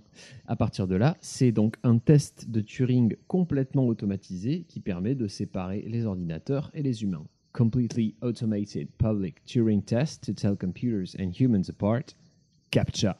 Donc la prochaine fois que vous verrez cette petite case à cocher, vous vous douterez qu'il y a un peu plus à dire que ce qu'on croyait. En numéro 3, on a, moins sympa, la Gestapo. On sait tous ce que c'est que la Gestapo, c'était la, police secrète des nazis, tout simplement. Eh bien, Gestapo, c'est l'acronyme de Geheime Staatspolizei, pardonnez mon allemand, ce qui veut dire littéralement police secrète de l'État. Geheime Staatspolizei, Gestapo. En numéro 4, on reste dans le thème, hein, comme ça euh, on bade pas trop euh, longtemps. On a le goulag. Qu'est-ce que ça veut dire le goulag? Alors là, ça va être encore pire. Ça veut dire Glavnoi upravleniv ispravitelno trudovic lagerei. Littéralement, ça veut dire administration en chef des camps de travail euh, correctionnels. En gros. Donc goulag. Oh, je dois le reprononcer. Upravleniv ispravitelno trudovic lagerei administration en chef des camps de travail correctionnels. On a ensuite les très connus radar et sonar. Radar et sonar, c'est pas des, mots qui veulent rien dire. Radar, ça signifie Radio Detection and Ranging. Donc radio, D de détection, et euh, ranging, donc le RA, le, qui fait le R de sonar. Radio Detection and Ranging. Et pareil pour sonar qui est Sound Navigation and Ranging. Donc radar, Radio Det- Detection and Ranging et sonar, Sound Navigation and Ranging. On enchaîne avec la carte SIM, objet qu'on a tous et on ne sait pas forcément ce que ça veut dire. SIM de carte SIM signifie Subscriber Identification Module, module d'identification du euh, propriétaire, du- souscripteur. On retourne dans le sympa avec le sida. Le sida, c'est un mot qui est très communément euh, utilisé et pourtant tout le monde ne sait pas ce que ça veut dire. Sida, ça signifie syndrome d'immunodéficience acquise. Voilà, maintenant vous le savez. On sait souvent que le ID c'est pour immunodéficience, mais donc c'est sida, syndrome d'immunodéficience acquise. Ensuite, on va voir les pistolets en jouet, les nerfs. Est-ce que vous savez ce que signifie nerf? Ben, Nerf, ça signifie Non-Expanding Recreational Phone, à savoir mousse récréative non expansible.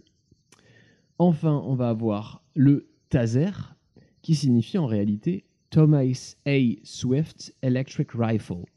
Thomas A. Swift, c'était un personnage de fiction hein, qui avait un, un pistolet du futur. Et donc, Thomas A. Swift Electric Rifle, Taser. Ça vaut pour laser aussi d'ailleurs, qui n'a rien à voir avec le même gars. Mais l'acronyme de laser, c'est Light Amplification by Stimulated Emission of Radiation. Et enfin, mon préféré, le sopalin. Le sopalin, ça vient de société des papiers linges, tout simplement. Donc au lieu de dire passe-moi le sopalin, je vous invite fortement à l'avenir à dire passe-moi s'il te plaît le papier linge. Sur ce, c'est sous cette chaleur étouffante que je vous souhaite une excellente fin de semaine et je vous dis à très bientôt. Ciao ciao. Eh ben, il nous aura encore appris plein de trucs, notre cher reporter. C'est dingue. Taser, je savais pas que c'était un acronyme. Ah, mais de C'était ouf. Un, un taser, quoi. Bah, même Sopalin, je, tu sais, je me suis dit pour la fin, pour la fin de son reportage, il est en train de se foutre de notre gueule. Ouais, ça. Eh bah, Sopalin, ça vient de PQ. voilà. De main droite. C'est mon Oh, préféré. Mec. Ah, tiens, au lieu, de dire, au, lieu de dire- au- au lieu de dire des bêtises, allez. Vous avez vu, Salomon, ils ont des voitures maintenant. Ils ont des Rolls blanches, les noirs. Et ça ne vous dérange pas qu'il soit noir Remets-le à sa place.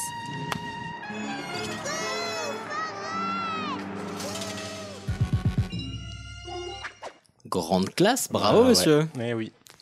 Je ne vous félicite pas Non, mais euh, moi je le trouve très bien, mon jingle. Bon, bah écoute. euh, Je l'aime bien. Je l'ai mis avec la petite musique derrière, je sais pas si vous avez reconnu. Billy. euh, non, ouais, Ah non. ça c'était après. Non, mais la vraie musique, euh, c'est Billy Holiday, Strange Fruit. Ah oui, ouf Mais, cette chanson. Mm. Ouais, texte très très puissant. Enfin bon, on est un peu quand même dans cette même période. On est au début du XXe siècle. Et c'est une sale époque pour les Afro-Américains. C'est toujours d'actualité. hein. Ouais, ouais, non, mais surtout à l'époque. Euh, donc, avant de commencer, je vais faire juste un petit tour de ce qui se passe à la fin du 19e siècle. Euh, fin 19, début 20e. Donc, il y a la guerre de sécession. Elle a duré 4 ans, de 1861 à 1865. C'est en gros une guerre entre le nord et le sud des States. Le sud, les États confédérés d'Amérique, se sont autoproclamés indépendants après qu'Abraham Lincoln voulait apporter une réforme de l'esclavage. Et à cet État esclavagiste, ils ont dit euh, non, frère, euh, nous, ça nous arrange pas du tout. On aime bien les esclaves. Euh, ouais, on se retire de vos États-Unis de merde, on fait sécession. D'où la guerre de sécession. Eh, Voilà. Donc, sept États se sont donc séparés des États-Unis la Caroline du Sud, le Mississippi, la Floride, l'Alabama, le Texas, la Louisiane et la Géorgie. D'ailleurs, Ray Charles, Georgia on My Mind. Ah, la Géorgie. C'est oui, et c'était pas une personne, donc. euh, Ah putain, merde. Enfin, pour moi, c'est c'était vraiment la Géorgie. euh, D'accord. Voilà, et sauf que il, il a écrit, enfin, il a pas, il a repris cette chanson parce qu'il a été interdit d'y jouer en Géorgie. D'accord. Voilà. Mais on apprend des choses de fou. Tellement de choses. Il y a donc eu quatre ans de guerre entre les États confédérés et le reste du pays qu'on appelle l'Union. Le 18 décembre 1865, le 13e amendement de la Constitution américaine acte l'abolition de l'esclavage. Boum, allez. Bam C'est un bon début, sauf que six jours plus tard, le KKK est fondé. Pas ouf, euh, Ouais, timing pas ouf. euh, on avance, mais on recule. Ah bah bien. Et euh, dans les années 70, ça repart en couille, euh, même s'il y a le Civil Rights Act en 1875 qui donnait le droit à toute personne, peu importe sa couleur de peau ou son ethnicité, d'avoir accès au transport, hôtel, théâtre, etc. etc. Oui, parce qu'avant, il y avait la ségrégation, rappelons. Bah oui, euh, elle y est encore d'ailleurs. Euh, et jusqu'en. Enfin, quand tu dis avant, avant 1870. Non, non, avant dans le passé euh, par rapport à maintenant. oui, Ouais. pas avant maintenant. Ok. Euh, et jusqu'en 1877, euh, les États du Sud étaient tous contrôlés par l'Union. Mais après les élections de 1876, un an avant, il y a eu un compromis appelé le compromis de 1877. On leur laisse donc un peu plus de liberté.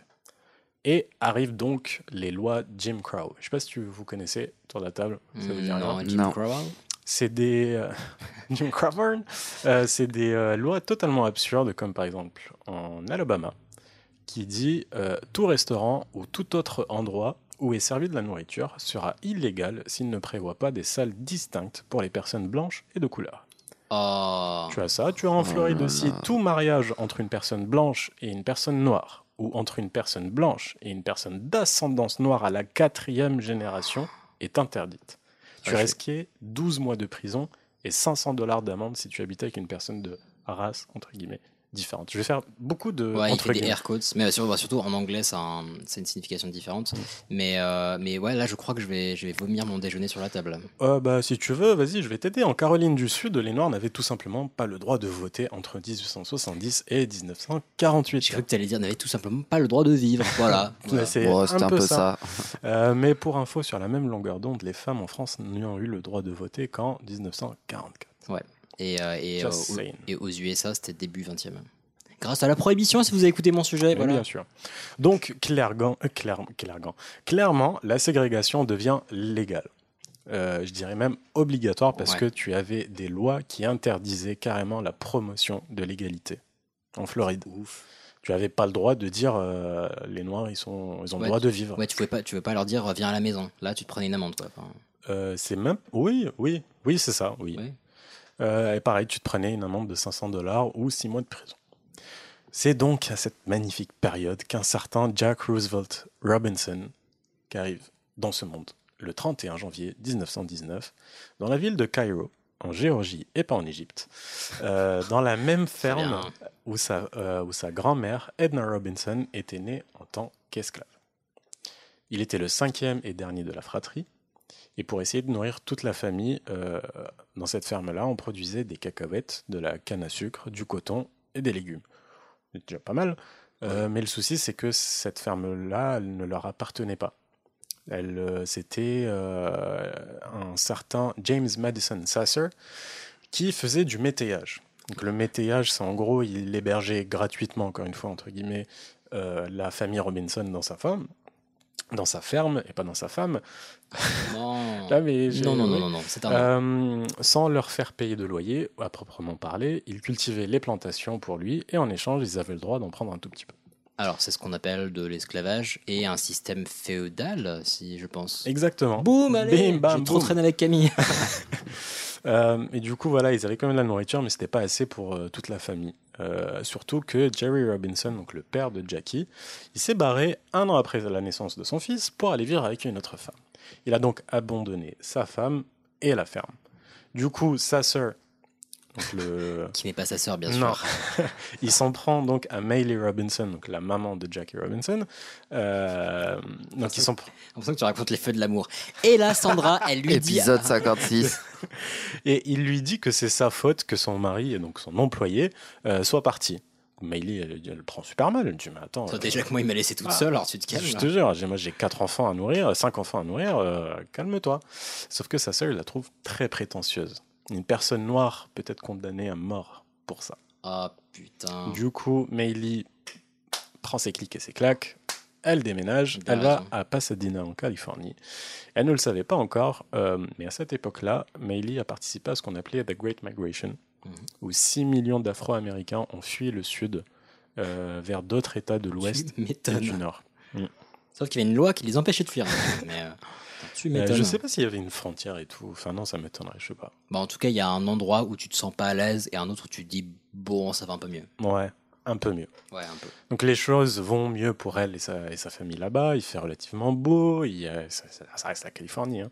Euh, il y avait un, un peu plus de boulot pour les Afro-Américains et surtout les lois Jim Crow euh, ne sont pas appliquées là-bas. Mais c'était pas la joie non plus. Pasadena était une ville majoritairement blanche. Euh, il y avait donc beaucoup trop de préjugés sur les Noirs et la ségrégation était là quand même. Par exemple, leur piscine municipale a été ouverte pour les non-blancs un jour par semaine. Ils l'ont appelé la International Day parce que bah, c'était les blacks, les hispaniques, les japs, les asiates, tout ça qui avaient accès. Grande classe. Et pour rassurer les blancs, j'ai mis même. Non, je vais pas le dire. Ils Non. leur promettent. Non, vraiment, non. ouais, ça va, c'est pas méchant. Euh, ils leur promettent que la piscine sera drainée et lavée après chaque International Day. Euh, comme ça, ils pourront nager sereinement. C'est honteux. C'est hallucinant. Voilà.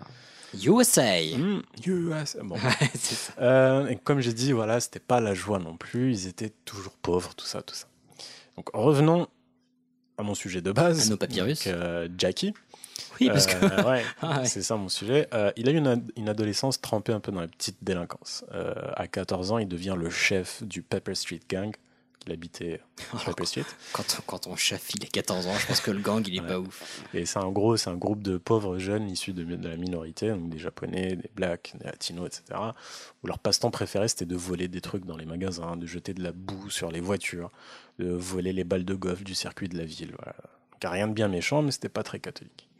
Et sa première confrontation avec la police arrive rapidement, naturellement. Il se fait arrêter avec des potes à lui parce qu'ils nageaient tous dans une réserve d'eau. Ils n'avaient pas le droit. Le shérif les arrête tous et il les interroge pendant des heures avec une forte lumière à la gueule, euh, au point où ils avaient, ils l'ont supplié parce qu'ils avaient super soif. Ok. Donc ils avaient tellement soif qu'ils le supplient euh, pour avoir un peu d'eau et là euh, il leur amène une pastèque qu'ils posent par terre. Il les oblige à en manger à quatre pattes. Oh non, c'est horrible. Donc vu Ah. qu'ils ont passé des heures, je oui suis- mais je suis plus d'accord pour le sujet, moi. Ah mais euh, non mais c'est c'est tu verras. Euh, donc euh, les gamins ils ont ils ont super soif, euh, ils le font et ce salaud il s'est amusé à les prendre en photo. Donc non seulement c'est dégradant comme tu dis dégueulasse, Gardien de la paix. mais en plus mais c'est méga raciste. Un noir qui mange de la pastèque rappelle le temps où les ex-esclaves qui se sont donc lib- libérés à l'époque où c'était avant avant Avant le, le euh, présent du euh, passé dont tu voilà. parles. Mhm. Euh, ils vendaient des pastèques pour se nourrir. Mhm. Donc il y avait quand même ça. Et c'est- Ouais, ça les ramène à leur. euh, c'était un leur- coup calculé pour lui. Ouais. C'était vraiment le, dans le but d'être raciste, dégradant et dégueulasse, donc tout ce que tu veux. Donc cet épisode de sa vie a logiquement marqué Jackie Robinson euh, et elle a nourri sa haine envers les racistes. Mhm. En plus de tout ça, euh, toutes ces bêtises illégales entre guillemets, parce que oui, euh, jeter de la boue sur les voitures, c'est pas bien intelligent. Avec le temps, euh, Jackie, il défiait les lois un peu plus symboliques. Par exemple, au cinéma, il s'asseyait en bas dans la fosse et pas au balcon, que les places de merde qu'on réservait aux, aux noirs, Mhm. euh, parce qu'on voyait moins. Pareil au resto, il s'assoyait à la table des blancs à la cantine et attendait qu'on le serve. Il Mhm. passait des heures juste pour la Ouais. symbolique. Ouais. Donc c'est des petits gestes de rien du tout pour Ouais, nous aujourd'hui, mais à l'époque, euh, mais à l'époque c'était un truc grave. Euh, ouais, genre aujourd'hui si tu choisis le balcon, c'est parce que t'as pas de thunes. t'as moins d'argent, tu peux. Enfin, voilà. Oui, au Ou il y a théâtre, moins de mais place. au cinéma, c'est chelou. Non, mais il n'y a plus de balcon au cinéma. Et puis, ça fait, il y a bientôt plus de cinéma non plus. Mais vas-y. Donc il a, il a été arrêté plusieurs fois par la police qui, surprise, surprise, était raciste. Oh, bah, c'est hein. c'est incroyable. Ça a changé Ouais, mais c'est à croire qu'il n'y a que des racistes. Ah, J'ai hein, pas mais- envie de spoil, donc. euh, Ah, non. euh, et donc ils abusaient de, de- de leur pouvoir, tout ça, tout ça, et bah forcément, ils ragent encore plus. Et là, Meili, donc sa maman, sans que son fils ne suit pas le bon chemin, elle fait appel à son pasteur, le bon Carl Downs, qui lui aussi est noir, donc il a subi du racisme forcément, euh, mais de la même manière que Martin Luther King, il appelait à combattre sans violence, dans la paix. Il disait It's necessary to suffer in the short term to achieve higher objectives. Il est nécessaire de souffrir à court terme pour parvenir à de plus grands objectifs. Alors, c'est très beau, mais je remarque qu'on a beaucoup de termes en anglais aujourd'hui. Je ne saurais pas dire pourquoi. Euh, parce que peut-être que ça se passe aux States, Non, mais pas que dans ton sujet. mais je- le tien aussi, Oui, c'est vrai. et lui aussi. Oh, ça va, hein Alors, on disait It's necessary. Bref, euh, donc le Reverend Downs devient donc une sorte de mentor et une figure de père pour Jack, Mhm. qui n'en a pas eu. Euh, et euh, du coup, bah, Jack il s'est concentré sur son avenir et il a arrêté de fréquenter les membres du Pepper Street Gang. Pas mal.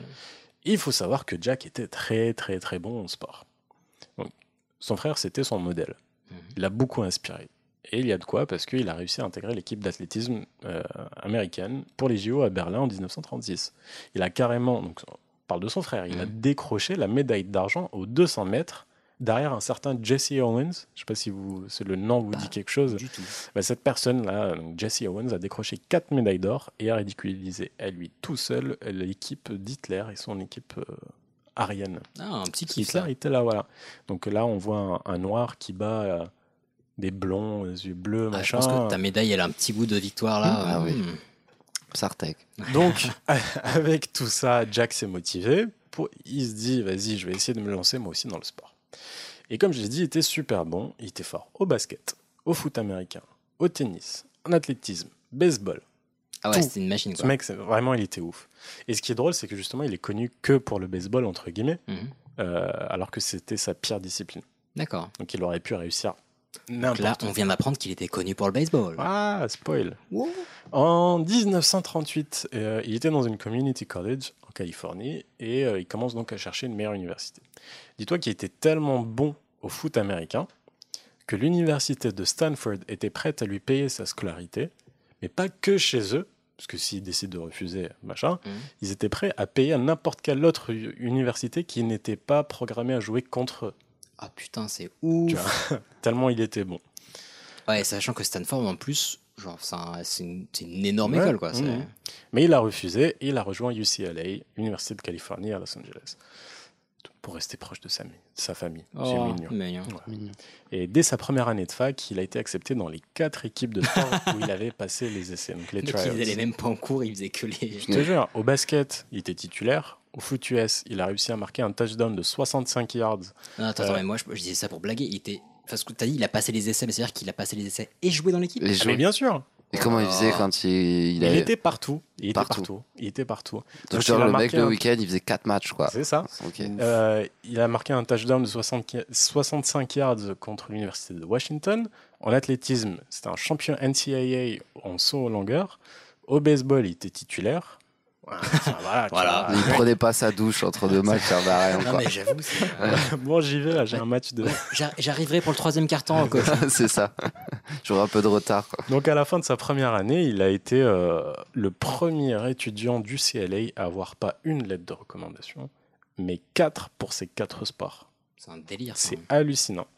Et en 1941, six mois de la fin de ses études, il abandonne UCLA. Mais non. Ça Ouais. me saoule. il a Euh, besoin d'aider sa famille. Ah putain. Donc il part à Hawaï. Tiens, J'adore cette phrase. Oh, je, je vais aider ma famille, je me barre à Hawaï. Il rejoint les Honolulu Bears, donc une équipe de foot américain, euh, qu'il payait 100 dollars par match. Et en plus de ça, il bossait dans, un, dans des chantiers de la, dans la base navale de Pearl Harbor euh, pour Pearl gagner un peu plus, Port Harbor, pour gagner un peu plus de flous. Mhm. Donc le 5 décembre 41, c'est la fin de la, fin de la saison de football, il va rejoindre sa famille en Californie. Deux jours plus tard, 7 décembre 41, C'est Le 7 décembre tu Attends, juste après le 6 ouais, Oh putain. attaque surprise des Nippons sur la base de Pearl Harbor. Ok. Des japonais, quoi. La chance. Ouais, mais c'était genre, il a échappé de peu, quoi. Ah oui, Ah d'accord. Il était là-bas. Ah non, oui, Tu vois ce que oui, je parce veux que pour dire moi, c'était genre, bah c'est bien. Ouais, je m'attendais. Oh mon dieu Non, non, moi j'ai juste compris qu'il y avait une attaque. Je dis, bah oui, j'étais au courant. Oui, mais- il y a eu une attaque, sauf que bah, il bossait là-bas deux jours Ok. avant. Quoi. Il Ah oui, était donc, deux jours euh, avant. Donc il a vraiment échappé de, Il, de a, peu. il a eu un, un félin euh, féminin euh, gigantesque. Mm. Et, euh, et, euh, et du coup, bah, ça, ça marque euh, les USA euh, qui rentrent dans la Deuxième Guerre mondiale. Ok. Qu'en avril 1942, il rejoint les camps de l'armée pour l'entraînement. C'était un très bon sniper. En plus, le mec a fait la guerre. Ah bah, mm, pas vraiment. Euh, il s'était blessé, du coup. Enfin, Ah. euh, Oui, Grâce à sa forme sportive et les études qu'il a fait, enfin, du moins, il a commencé, euh, il, Il était portait, éligible. il portait les camions pour les amener sur le champ non, de il était éligible pour passer les concours d'officier. Euh, il postule, mais il se fait recaler parce que Il a les pieds plats. parce qu'il est noir. Putain. Euh, je te rappelle qu'on est euh, dans cette fameuse. Ah oui, mais oui, parce que euh, officier égale grade égale. euh, Et puis c'est pas possible pour un noir. Sauf Ah, que putain. heureusement, il connaissait quelqu'un qui connaissait quelqu'un. Et ils l'ont laissé passer. Et juste oublier un petit truc, donc il lui, il lui refuse aussi d'intégrer l'équipe de baseball de l'armée. Le coach avait dit Je préfère dissoudre l'équipe que de laisser un noir jouer dans la mienne. Tu vois, pour te dire. Mais ah, par contre, je me, je me permets t'attendre, mais je trouve, ça, vas-y. je trouve ça impressionnant que ce mec, après avoir subi tellement de racisme bah, au sein de son pays, en fait, là où il est né, qu'après ils se disent Tiens, je vais aller me battre avec eux. Genre, non, Il allez crever. Oui, et puis, et puis s'engager en tant que, euh, en tant que gradé. Ouais, alors c'est ça, parce C'est que il, euh, pour- il pourrait dire bon, Ok, je vais à la guerre, mais euh, je fais le Ah, minimum et ok, tout. ouais, je. Entre guillemets, encore, ce serait un, entre guillemets, un soldat euh, de base, tu vois, euh, qui est là parce qu'il a pas le choix. Bon, et là, là, il, il Mm. décide quand même Je sais de. pas, je sais pas comment. Après, peut-être qu'il voulait être officier pour pas aller sur le champ de bataille aussi. Ouais, peut-être. Peut-être. Jouer au baseball tranquille. Mais en tout cas, voilà, il connaissait quelqu'un qui connaissait quelqu'un. Il arrive quand même à passer les concours et il devient sous-lieutenant en quelques mois. Euh, mais encore une fois, le racisme n'a pas de limite. Sous- Sous-lieutenant ou pas, ça reste un noir. En 1944, par exemple, il s'était foulé la cheville Mhm. euh, et euh, il avait donc un mot du médecin qui lui permettait de s'asseoir dans le, le bus Mhm. chez les blancs. Ouais. Je déteste cette phrase, mais euh, partie blanche. Il du lui fallait un mot? Bah oui, Parce qu'il c'était était noir. illégal. Ah oui, d'accord. Donc, Californie. lui, il s'y pose et t'as le conducteur qui commence à l'engueuler. Ouais, ouais, ouais, je, vois, Euh, je vois plus ou moins les mots que tu veux utiliser. et mais- là, voilà. Euh, sauf que bah, c'est pas le petit conducteur qui va donner des ordres à un militaire, à un sous-lieutenant en plus. Du coup, il refuse. Là, t'as la, police qui débarque et tout ça. Ils le mettent carrément en tôle. Il se bat à son procès et il arrive à le gagner. Ah, il se bat, enfin, il se, il se donne. Ouais, ouais. Ouais, c'est pas il met des Non, non, droites, genre. Il a pas fait un coup, euh, coup de boule. Euh, il le gagne, il a été acquitté. Enfin voilà, je passe Oui, plein parce de qu'il détails. parce qu'il était innocent en fait. Euh, bah non, parce qu'il était assis. Oui, il avait Oui. euh, le mot du médecin, c'est vrai. ouais. Enfin bref, voilà. À la fin de la guerre, il se remet au baseball. Je passe plein de détails. hein. Il se remet au, au baseball et le seul endroit où il pouvait jouer, c'était dans les Negro Leagues. C'est des ligues professionnelles réservées aux, aux Noirs. Euh, mais il y a eu une lueur d'espoir un jour. Il a été évoqué la possibilité de voir un joueur, un noir, jouer dans la MLB, donc la Major League Baseball. C'est la Ligue 1, enfin la Champions League. euh, C'était pas le bon choix. Je- ouais, Enfin, je- c'est je la connais- je première division de, de baseball. Je connais rien au foot, donc euh, c'est la ceinture noire des. C'est ça, c'est c'est le top. Euh, et du coup, il y avait la, la possibilité de, de voir quelqu'un, enfin une personne noire jouer à un MLB pour montrer que les gens sont plus ouverts d'esprit et envoyer un petit message de tolérance. Mhm. Je vois pas son message de tolérance euh, avec tout ce qui se passe dans- dans- à ce moment-là dans le pays. Enfin bref. Du blackwashing. Et le truc, c'est que Jackie, il n'était pas favori. C'était pas, je déteste cette phrase encore, Ah mon dieu. c'était pas le bon noir. Tu fais des, des air Mais quotes oui, depuis tout à l'heure. mais ça- Il y en ça a des me tue. En gros, il n'était pas considéré comme acceptable. Bah, par les tu sais, personnes il y racistes. avait, déjà, il y avait d'autres joueurs qui étaient mieux que lui. Euh, il avait un casier judiciaire. Euh, il avait le sang plutôt chaud. Il risquait vraiment de se battre avec tous les joueurs parce qu'à Ouais. 100%, je- il- Ouais, enfin, donc, on, en était- gros, on savait tous que quand il allait jouer, il allait se prendre des, des réflexions racistes. Et du coup, il fallait quelqu'un qui. Mais en gros, pour, Qui se euh, canalise. C'est ça. pour avoir un homme de paille, c'était pas le bon candidat, quoi. C'est ça. Sauf que Jackie, il était déter. Il s'est rappelé de son mentor Carl Downs euh, et il a promis de rester sage et, et de combattre le racisme, mais dans la paix. Mhm. Ça a fonctionné. Euh, les Dodgers de Brooklyn étaient prêts à le signer. Et avant de le faire, il envoie dans la Minor League, donc la deuxième division de baseball, chez quoi, les poussins. chez les Royaux de Montréal. Euh, Non. euh, chez les Royaux de Montréal. oui, déjà plus. pour, pour le tester, pas sur ses compétences sportives, parce que bah, le mec il était bon quand Sur même. son hein. accent. non, mais pour voir s'il va réussir de jouer avec des blancs un peu moins racistes. Comme s'il lançait la balle différemment. Mais Oui, déjà, oui, je le- trouve ça hallucinant. Enfin, c'est pas juste de jouer euh, Ouais, contre des blancs, c'est avec des blancs déjà. Euh, et le premier jour de la saison régulière, bah, c'était contre les Giants de New Jersey. Euh, Robinson était sur la feuille de match. Et c'était the moment pour lui pour prouver qu'il méritait sa place ici. Avant de continuer, j'expliquais rapidement Ce que c'est que le baseball. le baseball. Donc, comment ça se joue? Non, mais ça va être rapide, sinon vous allez- ils vont rien comprendre, les auditeurs. Euh, comment ça se joue le baseball? Donc, tu as 8 défenseurs, dont un lanceur. Non, mais si tu commences déjà à rire. Trop de détails. Mais non, t'as- t'as- mais Ça, moi a je trouve. été, ça a été créé au, au 15e siècle. Et, euh, en attaque, tu as un tireur qui a trois essais pour envoyer la balle la plus loin possible avec sa batte. Donc il doit réussir à faire à tirer à faire le tour du terrain pour marquer un point. Mhm. Donc là, Jackie arrive, c'est lui le batteur. Deuxième essai, pas Home run. Exactement, Tu, tu, tu, premier tu, home run de sa carrière pro. Donc il envoie la balle à l'extérieur du terrain et ça le permet de marquer un point. Il a aussi euh, amusé le public avec ce qui deviendra sa spécialité, il sera connu pour ça.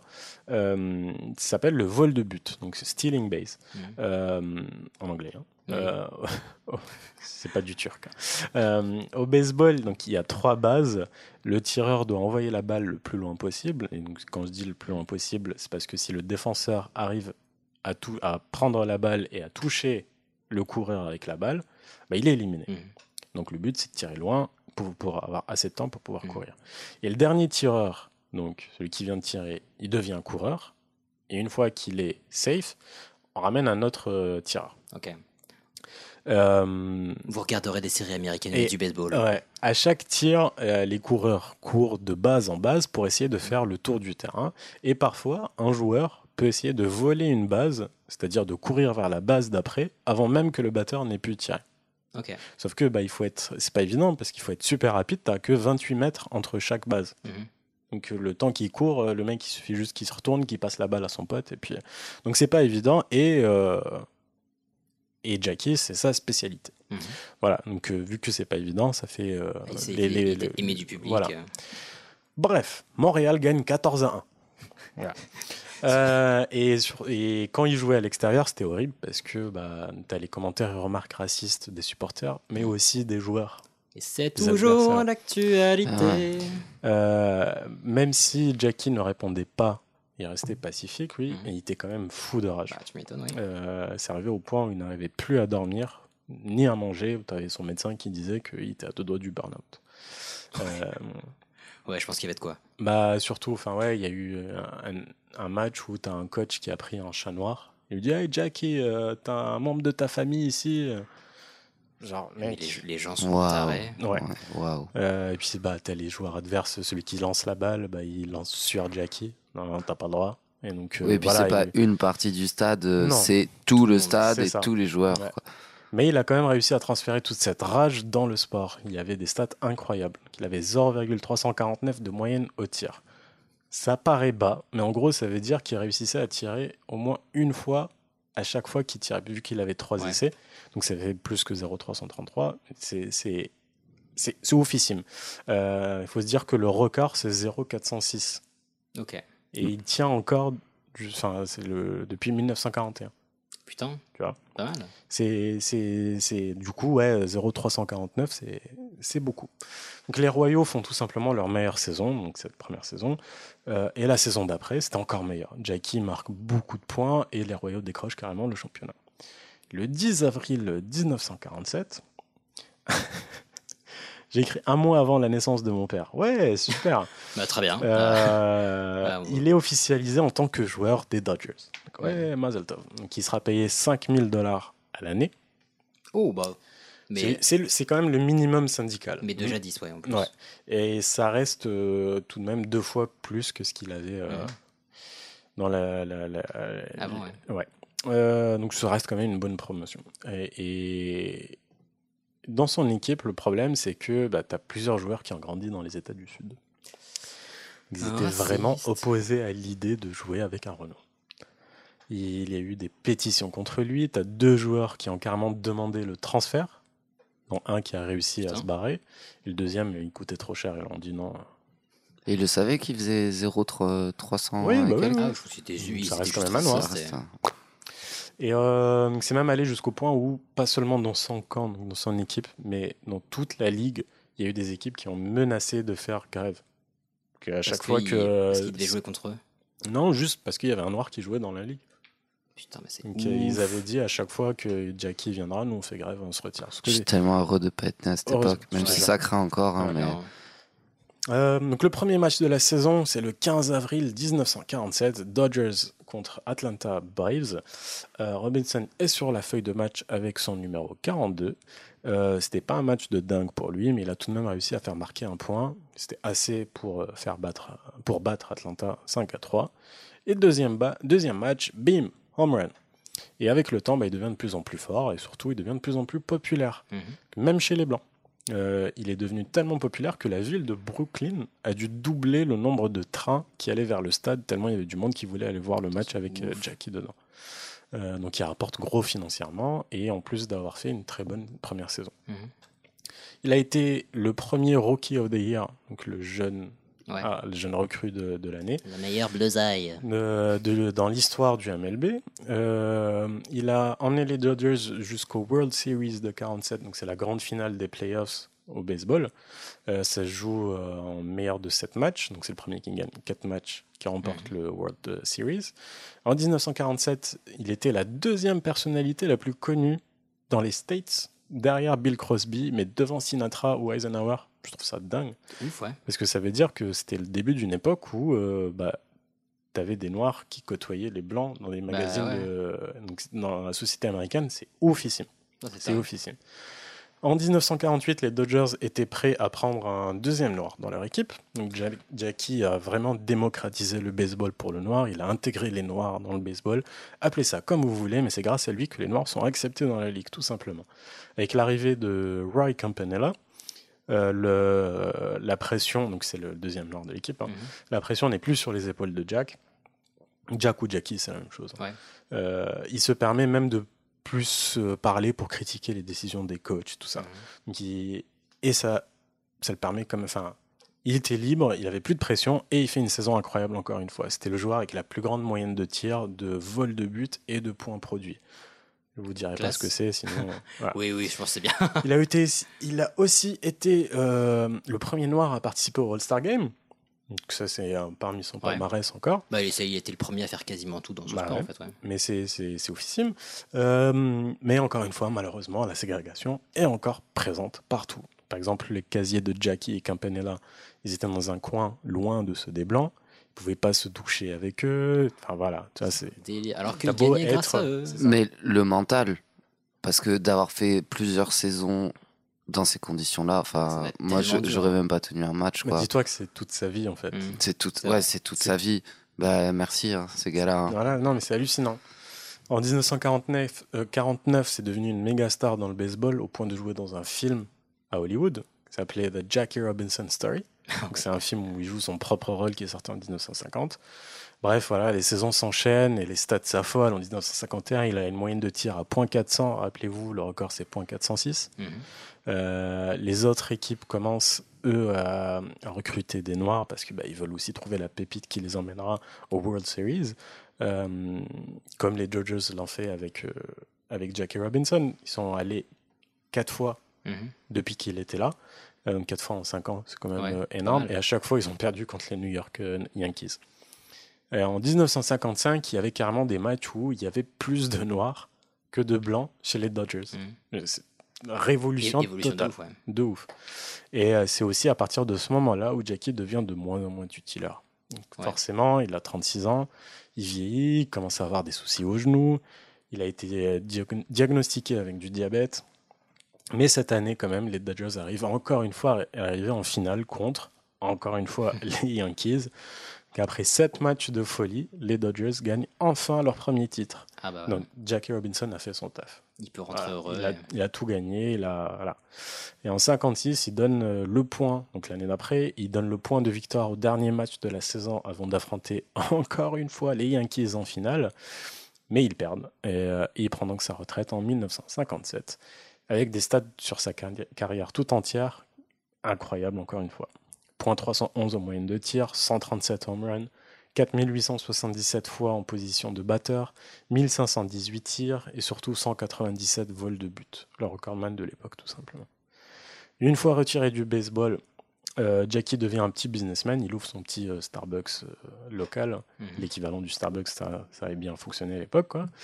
Il rejoint plusieurs combats pour les droits des Noirs. Le Civil Rights Movement s'était bien implanté aux États-Unis. Il était même présent au National Mall euh, à Washington pendant le fameux discours de Martin Luther King. Ah, I Have a Dream en 1963. Euh, et le 24 octobre 1972, il meurt d'une crise cardiaque soudaine dans le Connecticut. Euh, il y avait 2000 personnes présentes à ses obsèques. Et à Manhattan, il y avait euh, dix des dizaines de milliers de personnes à l'extérieur.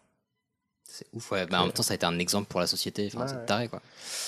Et le palmarès de Jackie est long et impressionnant. Euh, en 1962, premier noir dans le Baseball Hall of Fame. Mhm. 1972, son numéro, le numéro 42, tu vois, Pomka, toi, tu dois, ça va te parler. Son numéro 42 est retiré chez Est les retiré. Dodgers et tu sais à quel point c'est oufissime dans une équipe. C'est oufissime. Euh, le 15 avril 1997, donc 50 ans après ses débuts, c'est la MLB tout entière qui décide de retirer le numéro 42. Et donc, c'est le premier noir à avoir un maillot. avoir Personne tout court à avoir son numéro retiré dans toute la Toute ligue, la ligue. Ah, c'est beau. dans une ligue Classe. entière. Classe.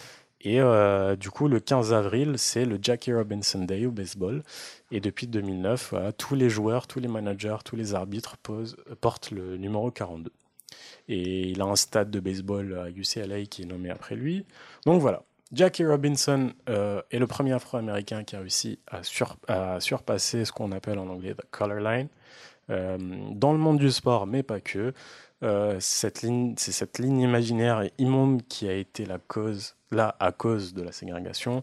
Et peu de personnes l'ont fait à l'époque. On connaît tous Rosa Parks, qui a refusé de laisser sa place assise dans le bus pour un blanc. Mhm. Martin Luther King, Malcolm X. Et Jackie Robinson a le mérite d'être tout aussi connu que. Tout ça, c'est parti grâce à sa détermination et avec l'aide de toutes les personnes qui ont cru en lui. Donc soyez déterminés et croyez en les autres. Très chouette comme histoire. C'est ouf, je connaissais pas du tout. Merci, Cham. euh, J'ai appris beaucoup de choses euh, grâce à cette personne-là. Euh, C'était passionnant, un sacré exemple, hein, putain. Ouais, et puis c'était quand même difficile de se plonger dans le monde de la ségrégation et tout de l'époque. Tu Euh, m'étonnes. c'est lourd, c'est lourd. Tu m'étonnes. euh, Mais en tout cas, non, trop trop bien. Euh, je connaissais pas du tout son histoire et euh, Ouais, super chouette. mm, Merci beaucoup. Bah merci à vous. On va on va enfin toucher, à... enfin pas enfin, mais on va toucher à la fin de cet Il épisode. commence à peine à faire chaud.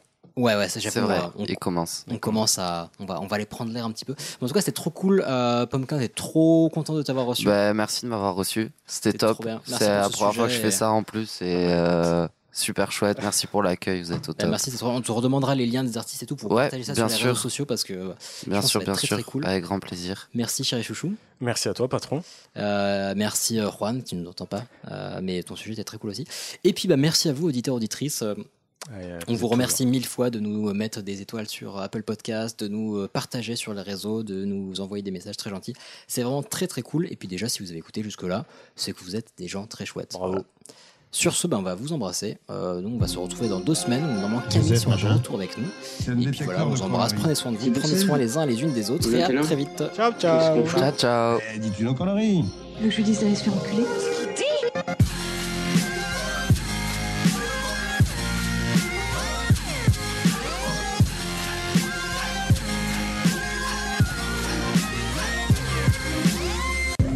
Vulgaire Je trouve ça vulgaire.